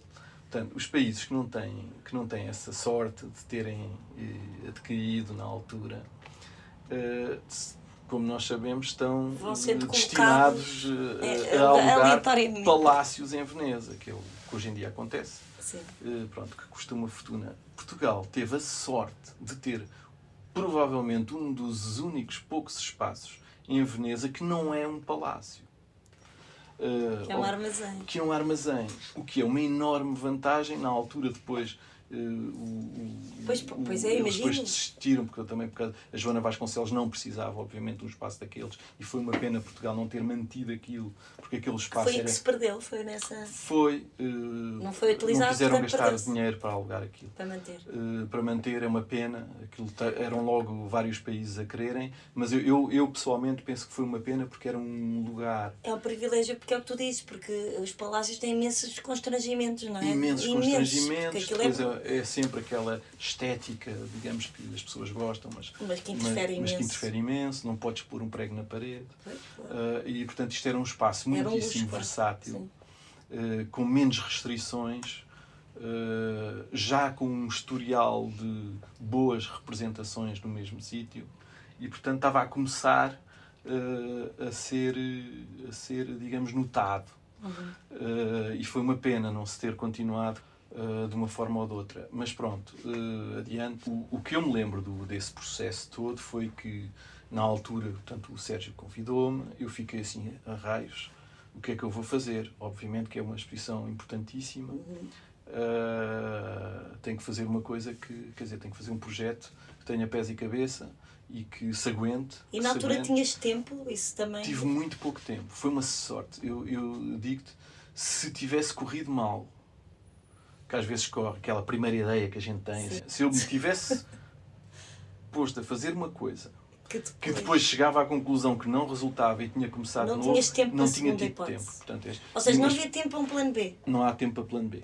Portanto, Portugal é, é, é, é, nisso, é pródigo em, em, em, em, passar prazos, quer dizer, Sim. os artistas sempre tu tiveram... Tu trabalhaste com quanto tempo? Uh, seis meses? Seis meses. Imagina agora. Eu fui, é? eu fui convidado, agora não me lembro muito bem. Eu acho que fui convidado em dezembro. Dezembro? Dezembro. Então nem seis meses Nem seis meses tive. Que normalmente é maio, não é? É. Ou junho. junho. Mais junho, seis meses. Pois. Pronto. Sim. É o costume. Sim. Mas pronto, uh, o teu plano A correu bem correu bem, tive a sorte que correu bem, aquilo, aquela, porque aquilo foi Eram feito, projeções, não era? Uh, foi inspirado numa peça que eu apresentei no Boqueirão da, da Praia da Galé há muitos anos, no início dos anos 90. E eu comecei, porque eu na altura não estava a fazer nada que tivesse a ver com lanternas, com luz, com. Nada. Nada. E eu assim, epá, o que é que eu vou fazer?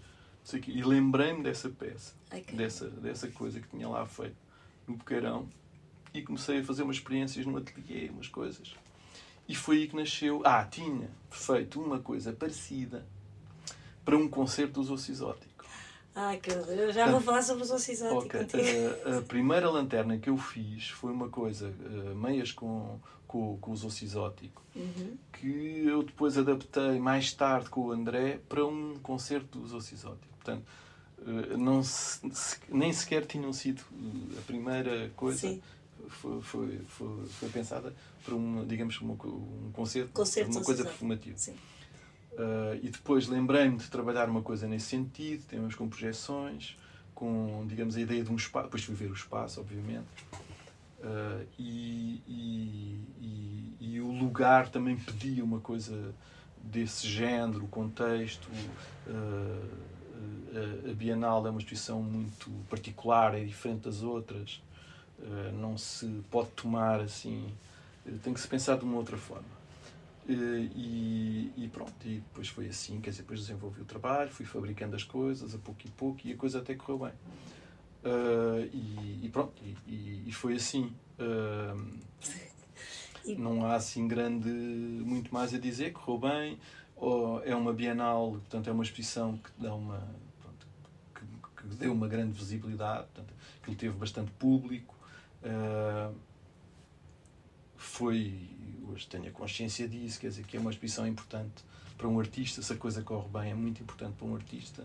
Deu uma eh, uma certa visibilidade internacional, deu uma possibilidade, embora eu já tivesse uh, quase a trabalhar com outras galerias no estrangeiro. Uh, Sim, aquilo, digamos, foi uma espécie de confirmação, sentido. digamos Sim. assim, que este tipo tem algum interesse, que talvez Sim. tenha algum interesse. E então, e então pronto, abriu-me, obviamente, portas. É uma exposição importante, é uma, é, é, é, e foi um projeto que eu gostei muito de fazer, sobretudo. Gostei muito de fazer, é assim uma coisa que, que, me deu, que me deu um bom alento. Gostei muito de trabalhar com o Sérgio, portanto, foi a primeira. Uh, quer dizer, já tinha trabalhado com o João e com a Lourdes num, num contexto parecido, Sim. embora com uma dimensão um pouco mais pequena mas era diferente, portanto eu era muito miúdo nessa altura, claro, e, coisa e feita em conjunto. Aqui, não era, aqui era, era só tu, não é? Exato, é pronto, é diferente. a coisa é diferente. E, e, pronto, quer dizer, a história foi essa. Portanto, fiz um projeto que, se, que acabou por se chamar Cenário. Uhum. Uh, e era um, digamos, um lugar com estas, com, com sete projeções e foram, foram essas as, digamos, as primeiras lanternas que eu fabriquei Sim. e que depois deram origem a uma série de trabalhos que eu ainda hoje faço de ainda vez em quando. a Ágata, não é? Exatamente. Eu de vez em quando ainda faço. No fundo, uh, tudo em termos de imagem, aquilo que eu proponho com o cenário não mudou. Aquilo uhum. que eu faço hoje em dia Sim. com as lanternas fica exatamente intacto. Uhum. Uh, o que eu hoje em dia faço é a nível do objeto, digamos pois assim. Pois era isso. Tu, tu, uma vez disseste que é interessante encarar o objeto artístico enquanto dispositivo ou máquina com vários níveis. A, projeta, a projeção e o objeto em si. Sim. Porque, por exemplo, aqui em cinema isso era muito claro, não era? as pessoas gostavam muito de ir observar o objeto. O objeto era, era, era parte integrante. Não era só o que ele projetava. Sim, o que eu trabalho é o projetor. Sim, exato. É, é, é, mas, sim, mas é muito impressionante tudo o que nós vimos nas paredes. E, sim, sim, mas o, o que acontece na imagem uhum. já eu resolvi no projetor no, no, nas as primeiras lanternas Sim. eu já, já tinha. Tu estás a dizer, o modelo está lá. Já tinha percebido o que é que se pode fazer, o que é que aquilo o produz. Potencial, o que é que aquilo produz. Uh, e o que aquilo produz, é, para mim, é, continua a ser muito interessante dar a ver. Agora já é o ah, dispositivo. Uh, o, que eu, o que eu agora trabalho mais, uh, embora há sempre uma coisinha que depois passa para a imagem, é a construção do objeto que produz a imagem. Portanto, é, eh, eu disse projetor um bocadinho a brincar, porque não são projetores. Não. Eh, são objetos que produzem uma imagem, que projetam uma imagem e que se transformaram noutra coisa. São esculturas. Uhum. Uh, são mecanismos. Portanto, o que me interessa é trabalhar o, o mecanismo, ou, ou, digamos, o que é que o mecanismo que produz uma imagem deste género pode ser. É essa a, é essa a questão, a pergunta. Uh, e é isso que eu tento trabalhar. Portanto, é por isso é que eu fiz várias versões, às vezes, de lanternas que têm praticamente a mesma imagem. Projetam quase a mesma imagem. Mas em si o objeto é diferente. E o objeto ser diferente muda, de alguma forma, também a natureza da imagem. Sim que é projetada. Portanto, uhum. as lanternas sempre tiveram várias imagens. Uhum. A imagem que é projetada, mas também a imagem, a imagem do projeto, do, o que é o objeto. Por exemplo, uhum. em Veneza, eu usei uma coisa que quase ninguém reparava, mas estava lá. Sim. Uh, uh, que era, por exemplo, o, o, objeto lanterna reproduzia uma figura canónica de, de Veneza até, uhum. em que havia uma espécie de, de, de parte em latão um cubo em latão que tinha os mecanismos todos, a ótica, etc. Depois uma, uma espécie de torre uh, na, na, naquelas lanternas que, que, que eu que projetavam gotas de água de diversas formas e depois uma espécie de, de pátio, portanto. E se nós, aquilo quase, as lanternas que eu apresentei em Veneza eram, digamos, uma espécie de pequenas, pequenos mecanismos, miniaturas de arquitetura. Sim que projetavam uma imagem. Portanto, havia essa relação uh, até com o lugar da cidade, não é? E que, e que e era através dessa, digamos, através dessa, dessa, desse, desse elemento escultórico, mas que fazia uma alusão a uma arquitetura, ou digamos, a uma ideia de arquitetura, que a imagem se formava. E tudo isto uh, não é só a imagem projetada. Obviamente que a imagem projetada é a imagem que nos uh, captura. Capta. É, Sim. ela vai nos capturar imediatamente. Sim. A magia da imagem, o cinema, não é? Uh, ela tem esse poder ainda, Uhum. esse poder mágico que é uh, a imagem fascina, projetada. é Fascina, é, é, O é, é, é o mundo das sombras, sombras. como diz a Lourdes. Portanto, essa, o mundo das sombras tem essa, tem essa particularidade. Sim. Uh, e, e, sobretudo, as sombras em movimento, então, Sombra em movimento ainda maior. ainda mais. Portanto, eh, nós estamos, a funcionar neste, neste domínio, mas depois o olhar volta para trás. E quando o E olhar volta. volta para trás, vai ver o quê? Sim. Pronto. E é essas coisas que me interessam. É, são essas coisas que me interessam. Na, na lanterna cinema que eu apresentei aqui, que é uma, uma lanterna já mais recente, tem mais de 10 anos, erro, ou mais, Sim. Já nem me lembro. E, e- e rea- realmente é disso que se trata. É disso que se trata. Quer dizer, de repente, tu estás a ver estas imagens projetadas, já são umas lanternas mais complexas, porque eu já junto várias lanternas numa só imagem. Portanto, há várias projeções sobrepostas. Mas eh, tu voltas ao objeto. Portanto, tu voltas ao objeto e a imagem depois é lida. Portanto, há várias. Mas depois generalizando, eh, tudo é assim. Eh, A visão da arte é uma coisa que é feita a pouco e pouco. Uhum. Tu vais, voltas, eh, vês outra vez e depois voltas atrás e a pouco e pouco Vais consolidando. vais cons- construindo uma imagem, vais construindo algo. Uhum. E é disso também que eu falo, quer dizer, é disso também que eu falo. Por isso é que eh, eh, eh, a fruição artística não é imediata, Uhum. não é só imediata. Obviamente nós podemos ficar fascinados, assim, amor à primeira vista. Também existe. Eh, mas depois é uma... Há uma, Sim. há uma é um espécie- acumular de, é um acumular. olhares. Por isso é que eh, me choca muito, às vezes, este mundo imediato Uhum. Uh, sobretudo quando vem das próprias instituições que, que deveriam defender o objeto artístico e choca-me que uh, uh, se faça a propaganda da imediatez Sim. uh, quando devia ser exatamente o contrário. Olha, hum, entramos no campo da palavra.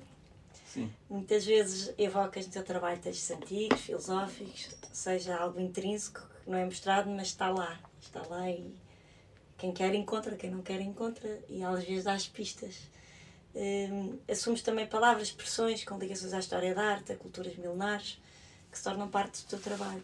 Encontramos algumas dessas expressões e outras contemporâneas em títulos de exposições ou peças. É verdade que, sendo o teu trabalho por vezes enigmático, o título pode servir de pista para uma espécie de descodificação? Por vezes a palavra virá antes da obra ou é encontrada depois? Já te Hum. aconteceu isso? já. Já. Há assim coisas que eu fico assim a matutar, mas pronto, eu já falei disso um bocadinho há bocado, falando da, um bocadinho, da arqueologia. Com, eh, há muitas, as coisas são muito ricas. Eh, e, e nós às vezes encontramos no no nosso processo de trabalho, eh, de vez em quando, se, estivermos atentos, encontramos coisas fantásticas muito- e realmente as, eh, os objetos, as coisas, as imagens são coisas riquíssimas. Nós temos é que ir à procura. Uh, e, e de vez em quando somos surpreendidos. Há de repente uma palavra que faz todo o sentido, há assim, um objeto que de repente, ia, de onde é que isto vem? E, e, e, e- e pronto, quando nós temos a sorte de reparar ou de dar, de ir ao encontro dessas coisas, é sempre, é, é, é, digamos, uma surpresa. A surpresa é uma coisa boa na arte, é fundamental. Nós temos que ficar surpreendidos. Uh, e quando isso me acontece, eu fico todo contente. Olha, consegui surpreender. Portanto, uh, fico, fico feliz quando sou surpreendido. Portanto, é sempre. Isto, é, isto não, não há, há. Há uma míriade de, de, de coisas diferentes uh, que, te, que, te, que me interessa-me tudo. Que te interessa. Interessa-me tudo. Interessa tudo. Interessa-me tudo. Uh, eu às vezes não sei exatamente o que é que me interessa, mas de, vou seguindo. E depois às vezes encontro, outras vezes não, mas eh, a priori interessa-me tudo. Sim, tu, tu uh, numa entrevista até dizias, uh, às vezes é uma conversa com, com um amigo, quer dizer, uma coisa do cotidiano, um texto super erudito, Sim, não pode é? ser uma palavra, há coisas. Eu dou, eu dou muita importância, por exemplo, aos títulos das coisas. Que eu é dou isso, é isso que eu te todas... Os títulos das tuas exposições, das tuas obras são, são importantes. São, eu, eu sempre, é raro a, a, a, escultura ou a obra que não tem título. De vez em quando não consigo, não descubro. Às vezes dou mais tarde, às vezes já tive várias coisas que, que de repente passaram a ter título. Passaram a ter título porque eu descobri, passado uns anos, já as mostrei N vezes. A sério? Ah, Mesmo sim, anos? Acontece-me imenso. E dás-lhe um título? Dou, depois telefone, olha. Aquela isso agora, isso agora chama-se assim. Agora e mudo, mudo títulos. Também faz isso? Sim, mudo mudo, de repente, olha, este faz muito mais sentido agora do que aquele e mudo. Às vezes dá uma confusão tramada. Eu imagino, do ponto de vista prático. De repente, uma coisa que eu descubro que é melhor do que a outra, mudo. Sim. Uh, e pronto.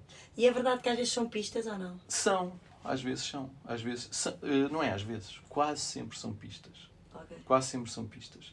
Aliás, os títulos uh, servem para isso acho eu. Mas há muitos artistas que optam por não, não dar títulos. São coisas diferentes. Uhum. Eu trabalho assim, isto não Sim, tem. Claro, há artistas que nunca deram um nome a uma coisa e que são artistas que eu adoro.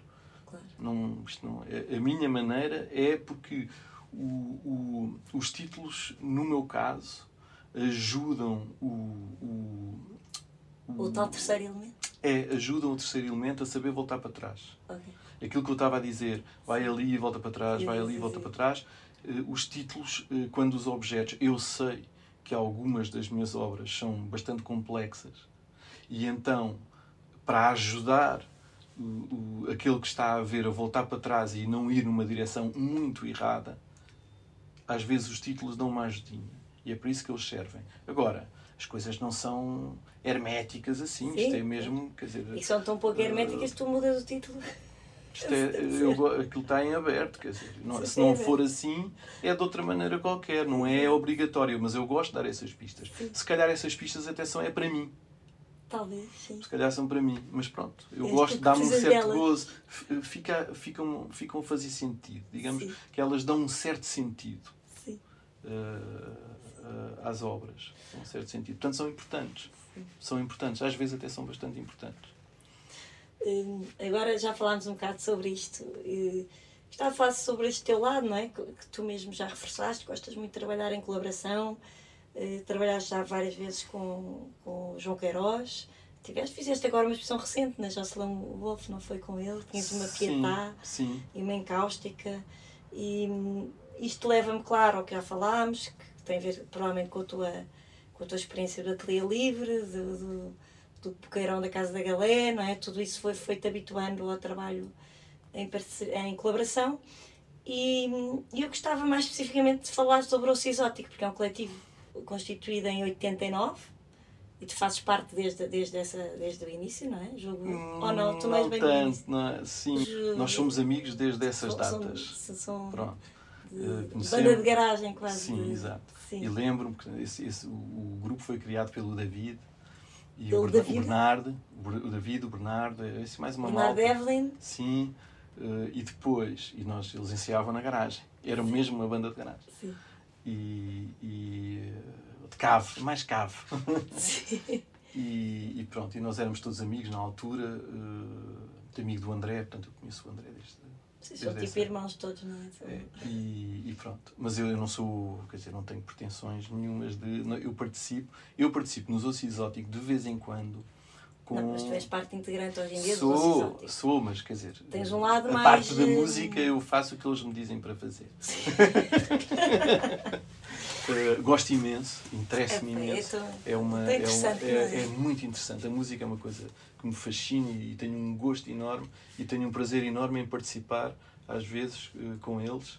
É uma, é uma participação pontual, digamos que a parte assim, o núcleo duro é realmente o David, o Manuel, a E o Patrícia, André. o André, eu um bocadinho menos, mas também sou. Pronto, eu e o André, eu e o André de vez em quando participo.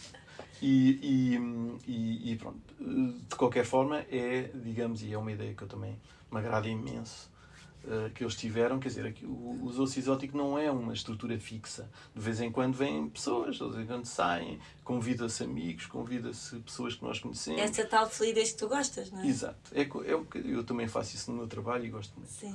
Uh, e, e digamos que as coisas são. uh, a, a- parte interessante nestas coisas todas, na atividade artística, seja qual ela for, é uh, ela é, é ser uma coisa mais fluida, em que podem entrar e sair. É uma, coisa, é uma ideia que sempre me agradou.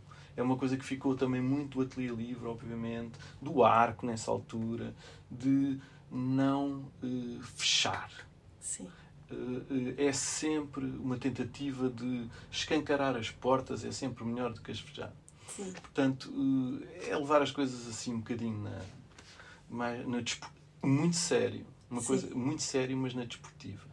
E o Exótico é um exemplo, quer dizer, é, é- de vez em quando. Eu comecei a fazer coisas com o Exótico porque eles precisavam de vez em quando de umas maquinetas e como eu sou um bocadinho mais engenhocas ajudava e comecei eu a fabricar olha eu fiz uma coisa lá que é capaz de ter graça Então davas ali porque uma aquilo também, faz, componente- aquilo também faz barulho Sim. pronto Sim. e depois começámos mas assim com toda a simplicidade e depois de vez em quando eh, olha que esta coisa tem um som fantástico estava aqui a trabalhar numa coisa e se nós trabalhássemos e, e a pouco e pouco eh, fomos fazendo coisas uns para os outros Pronto, por exemplo, eu lembro-me muito ao início, eh, eles pediram para eu. Eu, eu trabalhei muito por causa do desenho, é uma ligação com o desenho, mas eu, eu como fazia quando era miúdo, fazia tiro com arco. E o André e o David, houve uma altura que me pediram: epá, nós queríamos fazer umas partituras, mas assim com um ar aleatório, de, já mais uma vez, vinda do departamento ao lado, esta ideia de acaso. Sim. Pronto, e, e- e fizeram assim uma espécie de uns alvos. Eu depois também participei, desenvolvi aquilo, e eu atirava e aquilo dava umas, fazia uma partitura que eles depois tocavam. Pronto, isso foi das primeiras coisas que eu fiz com ele. Mas no fundo é um, é um bom exemplo. exemplo. É um bom exemplo porque eh, continuamos a trabalhar assim. De vez em quando há assim umas coisinhas que saltam de um lado para o outro. Eh, a última coisa que eu fiz também nasce com eles, eh, porque de repente estava a trabalhar numa fundição e percebi que aquilo tinha um som faz- fantástico. E de repente, olha, aí fazer uma peça para isto. Havias de carne pendurada. Sim, sim. E depois fizeste os limões. Sim, sim, sim. Os limões são, são, são incríveis. Portanto, são coisas que surgem, que vão surgindo, às vezes por acaso, mas é assim que deve ser, é o acaso que vai juntando as coisas. Nós aproveitamos, se estivermos atentos. Sim. Também fizeram aquele, aquele que apresentaram em. aquele em que passavas os papéis. Sim. Onde é que isso foi? foi na uh, uh, Smu- uh, Smoop. Smoop. Foi na Smoop. Apresentámos em Também Smoop. era lindíssimo, E depois apresentámos no Porto. No Também, Porto no esse, Porto. essa. Também apresentámos no Porto, na Esta Católica. peça das carnes foi apresentada aqui na Foi, Appleton também. foi apresentada na Na garagem. Exato. Aliás, depois foi levar salvo erro, a também. primeira vez que foi apresentada foi, Foi aqui. aqui. E depois foi para Basel. Foi essa que foi, Foi, para depois fizemos agora em Basel, há relativamente pouco tempo. Incrível.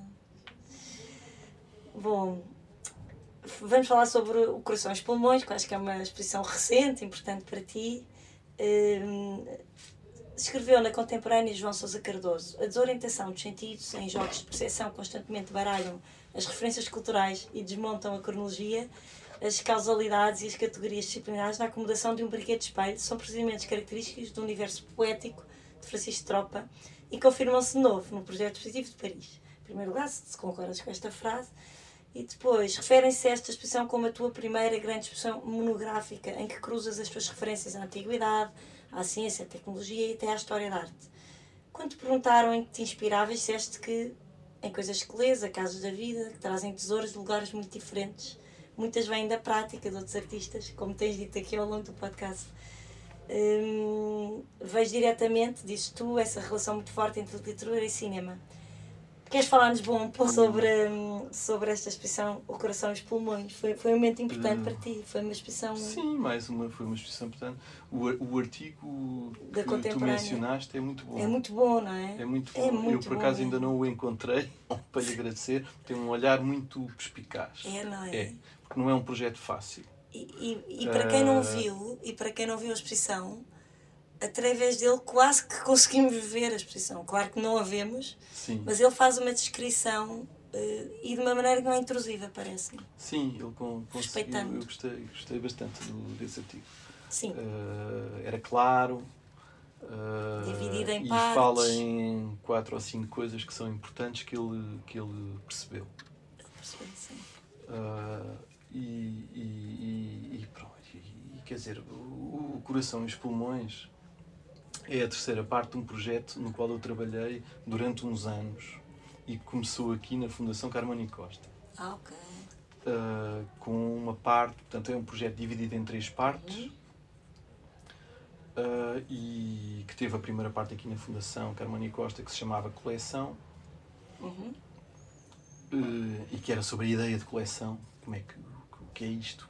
Porque é que, como é que é esta coisa esta, esta ideia, esta ideia. Uh, e então eu fiz uh, esse projeto na Fundação. Não vou falar muito sobre o projeto. Sim, sim, sim, uh, depois teve uma segunda parte que se chamava Café, que foi mostrada em duas vezes, digamos. Eu fui desenvolvendo, mostrei uma vez em Paris na galeria Jocelyn Wolff e depois um ou dois anos mais tarde ainda desenvolvi mais esta parte, portanto com mais elementos ficou um bocadinho mais complexa e mostrei-a no Le Grand Café, em Saint-Nazaire. Uh, e depois a terceira parte, que é esta que se chama O Coração e os Pulmões, que eu desenvolvi durante também 3 ou 4 anos. Portanto, é um projeto que me ocupou, sei lá, 1, 2, 3, 4, 5, 6, 7, 8 anos. Pois, é brutal, é, é uma expressão que se percebe que está ali. E que foi tendo vários momentos, uh, com calma, e pouco e pouco fui mostrando. Não interessa. Sim. Uh, e, e, e, pronto, no Museu de Arte Moderna eu fiz uma, aliás, duas. Aqui em, aqui em Lisboa apresentei um dos módulos uma, e depois mostrei três módulos em Berlim, mas foi logo no início do Covid, portanto a exposição abriu e fechou. Ah, que horror! Uh, desses faz casos. mal. Pronto, é desses casos frustrantes. Foi, foi, teve alguma graça. Mas depois foi prolongado? Ou... Não, depois, eh, depois eh, fechou, fechou e pronto. E, mas ainda bem, acabou por, até ainda bem, porque no fundo uh, o que eu mostro no Museu de Arte Moderna era praticamente inédito. Pois, acabou por ser. Acabou por ser, até deu jeito, porque assim mostrei um projeto assim pela primeira vez uhum. e mostrei-o completo. Okay. Portanto, até deu jeito, uh, porque assim pude pensar, quando eu tive o convite, o convite do Museu da Arte Moderna, eu fui lá ver os espaços e fiquei todo contente. Eu tenho, tenho tido sempre assim umas sortes que é assim, é pá, o projeto que eu acabei agora encaixa que nem uma luva. Portanto, eu só tive que adaptar o, o projeto, digamos, a exposição ganha o, o nome, o título Pela peça que está deste, da peça uhum. central. Uhum. E depois juntei mais duas ou três coisas eh, que não eram deste projeto, mas que não faz a mal, torneira. fica muito bem. A torneira, que vem do, do, do, do, do, do, mesmo, da mesma, digamos, da mesma, da mesma ideia de exposição, de, de projeto, mas de uma exposição diferente. Portanto, a torneira vem da, da parte da coleção, porque eu mostrei na, uhum, na uhum. Carmona Costa.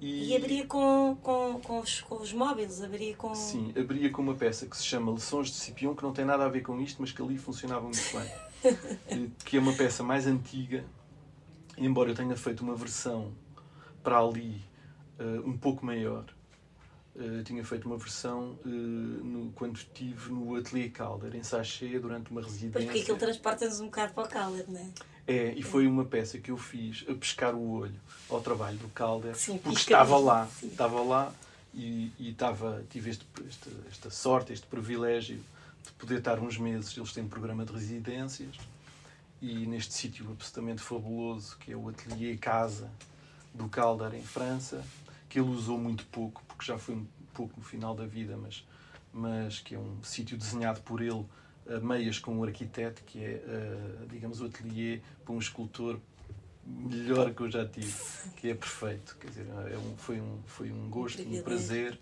uh, estar ali durante estes meses. E eu desenvolvi, por acaso, uma, um, trabalhei uh, num projeto que depois apresentei em, no museu em Serrinha, no sul de França, e pronto, nesses quatro meses que lá estive, uh, trabalhei nisso. E fabriquei esta peça, que era a única peça que eu disse: pá, tenho que fazer aqui uma coisa que marque um bocadinho a minha. Um, que tenha um pescar de olho, pelo menos numa das obras, Sim. às coisas do Calder, não sei o quê. Portanto, lembrei-me de fazer, pá, vou fazer um móvel também, assim, não sei o quê. O, o, a, a, obra chama-se chama Le Songe de Scipion, portanto, o, o sonho de Cipião, e evoca um pequenino texto, um pequenino, por acaso não é assim tão pequeno, mas um texto que é talvez até o único texto, salvo erro, não quero estar a dizer aqui uma, uma, uma, uma parvoíce, mas acho que é o único texto que está completo na República. Uh, okay. uh, e, e, e, que conta um sonho de, de, de, de Cipião uh, que é sobrinho, salvo erro, sobrinho do grande general romano que fez a conquista do norte da África, que é o famoso Cipião africano, e, e, e, então este, esta personagem sai da Terra, isto é em sonho, Sim. sai da Terra uh, e está assim no espaço e tem, encontra este seu uh, uh, tio-avô, salvo erro. Passado, sim antepassado e tem esta conversa sobre os astros, sobre o mundo, sobre a organização eh, política, tudo. Uma coisa, um, um texto absolutamente uh, muito bonito. Sim. Um texto muito bonito sobre o mundo. Uh, e eu usei isso para, portanto, aquilo são, representa os planetas, a Terra, Sim, a Lua e o Sol. Exatamente. É muito simples, é muito simples. Só que é quadrado. Com esta coisa, a Terra é quadrada, portanto, é uma, uma pequena gracinha. Sim. Uh, e, e vai buscar uma ideia que depois nós, no fundo, aquela perspectiva que nós encontramos, na, sobretudo na pintura medieval, uhum. e que faz esta ilusão de ótica, quando se põe em movimento, quando, é quando se transforma em volume. Uh, faz esta ilusão de ótica que é muito engraçada. Já houve vários artistas que usaram isto, os minimais americanos sim, usaram isto sim. imenso, imenso. E, e eu também me interessava. reflexos, exatamente. Sim. Veres um cubo que não. as, as perspectivas. Sim, portanto interessava-me assim, estas coisas, depois têm uns uhum. pescados de olhos à direita e à esquerda. Sim, assim, muito, está, muito, está com muitas referências. Sim, eu, o meu trabalho sempre teve muitas referências. Muitas coisas que são assim a, a pescar o olho. Uh, e eu gosto da leitura. E na base do título já viste, está mais uma vez um, um texto. Exato, um texto antigo. Sim. Uh, portanto, às vezes acontecem estas coisas. Portanto, são pequenas cenas que, uhum. que, me, que me aparecem, que, não, que eu leio ou que aparecem, que às vezes vêm de muito longe e que pela sua poética, pela sua imagem, pela imagem que produzem, uh, uh, me permitem de fabricar Sim. algo agora. E é isso que me agrada também imenso, que é que às vezes uh, ir buscar uma coisa muito antiga para fazer algo agora é uma ideia que me agrada. É. E, e, Trazer e, para a contemporaneidade, sim, não é? porque... E manter vivo, de certa sim, maneira. é possível, porque eu acredito embora o mundo esteja muito diferente, obviamente, há coisas muito, muito diferentes, mas há outras que não. E, e, e eu dou de caras, uh, às vezes, uh, às vezes até de maneira bastante inesperada, uh, com temas antigos, agora. Quer dizer, nós ainda encontramos na arte contemporânea de outros artistas, não sei o que, pá, isto é exatamente o tema que vem de longe, de longe, de longe. Portanto, isto para dizer que uh, isto muda tudo, mas não muda nada. Sim. Dizer, portanto, é por isso é que tem que se ter muita atenção às formas, uh, como, quer dizer, a, a tudo o que faz parte da atividade artística, desde a sua fabricação, salvo seja, até à sua apresentação, porque para já é um objeto delicado. Uh, e depois uh, uh, atenção porque as coisas não mudaram. Eh, eh, se pensam que mudaram, estão muito enganados. E uh, as preocupações continuam as mesmas. Basta, se não sabem, vão ver o que é, como é que os outros fizeram, porque a coisa está lá, já lá uhum. está. Olha, já agora estás quase a inaugurar, vamos fazer, vamos fazer a, nossa, a nossa parte, divulgar o, o a programação dos nossos vizinhos da Quadrada Azul. Estás quase a inaugurar eh, uma exposição chamada Fortaleza da Solidão, Uhum. Podes desvendar alguma coisa, já que este podcast vai sair depois de inaugurares? Uh, Estará patente até 29 de dezembro. ok, sim, vai, sim, vai, As pessoas é- vão ter muito tempo a visitar. Sim, uh, a exposição, o que eu apresento aqui reúne uma. São, são três coisas. Uh, é, uma, é uma exposição um pouco diferente. Ah, é? Eu é que estou a eu é receber a novidade, já viste? Sim, é um eu pouco a diferente. Eu não vou dizer o que é, não vale a pena. Uh, Sim. Mas é um pouco diferente. Tem uma peça que já tem uns, uns dois ou três anos, Uhum. que eu nunca mostrei cá, que estava a aguardar por uma, uma oportunidade assim boa. E tem um trabalho de fotografia que eu agora fiz recentemente. Também foi assim um acaso, uma experiência que eu fiz no ateliê e que, e, que, e uma experiência assim, meio, às vezes meio, meio assim em cima do joelho e depois de repente, de repente há qualquer coisa que acontece. Portanto, é um exemplo daquilo que eu gosto no trabalho de ateliê, que é realmente a pra, é uma coisa na prática, faz uma experiência e essa experiência depois eh, Resulta. resulta, dá um frutos. Sim, Uh, portanto, não foi, não foi uma ideia, foi uh, realmente trabalho. deixa cá ver o que é que isto dá. Experiências. Pronto, depois são, são, portanto, é um trabalho de fotografia. Depois não fui eu que imprimi, foi a, a minha cunhada, a Teresa Santos, que é uma ótima impressora. Uh, e então é uma parte de fotografia e depois embaixo tem esta peça que é muito especial, é uma, uma coisa também que, que me surgiu, mais um acaso, mas que eu não vou revelar. Não vais revelar. Não vou revelar. Não, as é- pessoas que se vão, que se deslocam coisas até, têm que as ver. pessoas que se deslocam As coisas têm que ver. Isto está. É, hoje em dia, num mundo que está inundado de imagens más, Não reveles. eh, eh, eh, acho que as coisas têm que sempre que se ver. É um engano as pessoas pensarem que viram, eh, sobretudo imagens em ecrãs, Em ecrãs. eh, que é a maior praga do nosso, dos nossos dias. Sim. Eh, eh, Pensar-se que se conhece uma coisa por, por, só por, por, por, por ter visto uma pequena imagem Sim, sim, num ecrã é, é, é, é uma Por tristeza. isso é que eu te disse que o artigo da Contemporânea é muito bom, mas não me substitui a visita. Não, as coisas, têm, as coisas têm, têm que se ver. Há, há tanta coisa que, que não está lá. Mas mesmo assim acredito mais num artigo do que numa fotografia. Sim, sim, Sim, depende, mas sim, depende. Com qualidade, dependendo que o artigo tem qualidade Claro. e a fotografia não. claro. Bom, agora é só uma última pergunta meio divertida que eu te vou Ok. fazer. Vou ler aqui um excerto hum, do João Fernandes, João Fernandes a falar, numa situação que- em que ele diz: Boa tarde, estamos aqui numa situação de algum embaraço. A ver se tu te vais lembrando o que é que isto é. O artista convida-nos para participar numa situação. E é uma situação que é característica de um trabalho que é, por si mesmo, um guiador de situações um trabalho que tenho acompanhado e que sempre me criou desafios, entre os quais este, de estar aqui convosco a partilhar algumas leituras e algumas palavras, procurando aproximar-me de uma conferência objeto.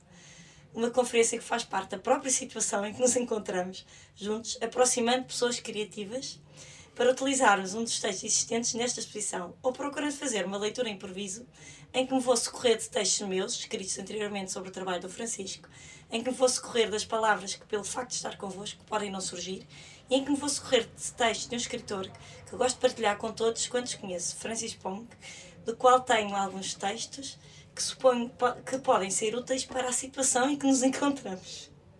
Esta situação de embaraço parte sempre de uma- questão de percepção e o embaraço começa por ser mais um problema de focagem que de percepção.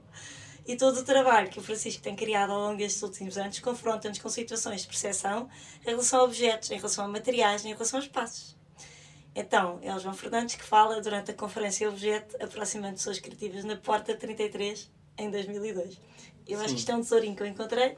Está tudo filmado, não sei se sabes. Sei. Pronto. Sei, sei, sei. E, e em outros dois textos é dito sobre ti. Primeiro, Nuno Crespo diz Francisco Tropa manter intacta a magia que rodeia toda a obra de arte. Eu acho que é assim um, um título simpático para ti. E por Helena Mendes Pereira, que cita Natália Poncela Lopes, que diz Deixemos de ver e aprendamos a olhar.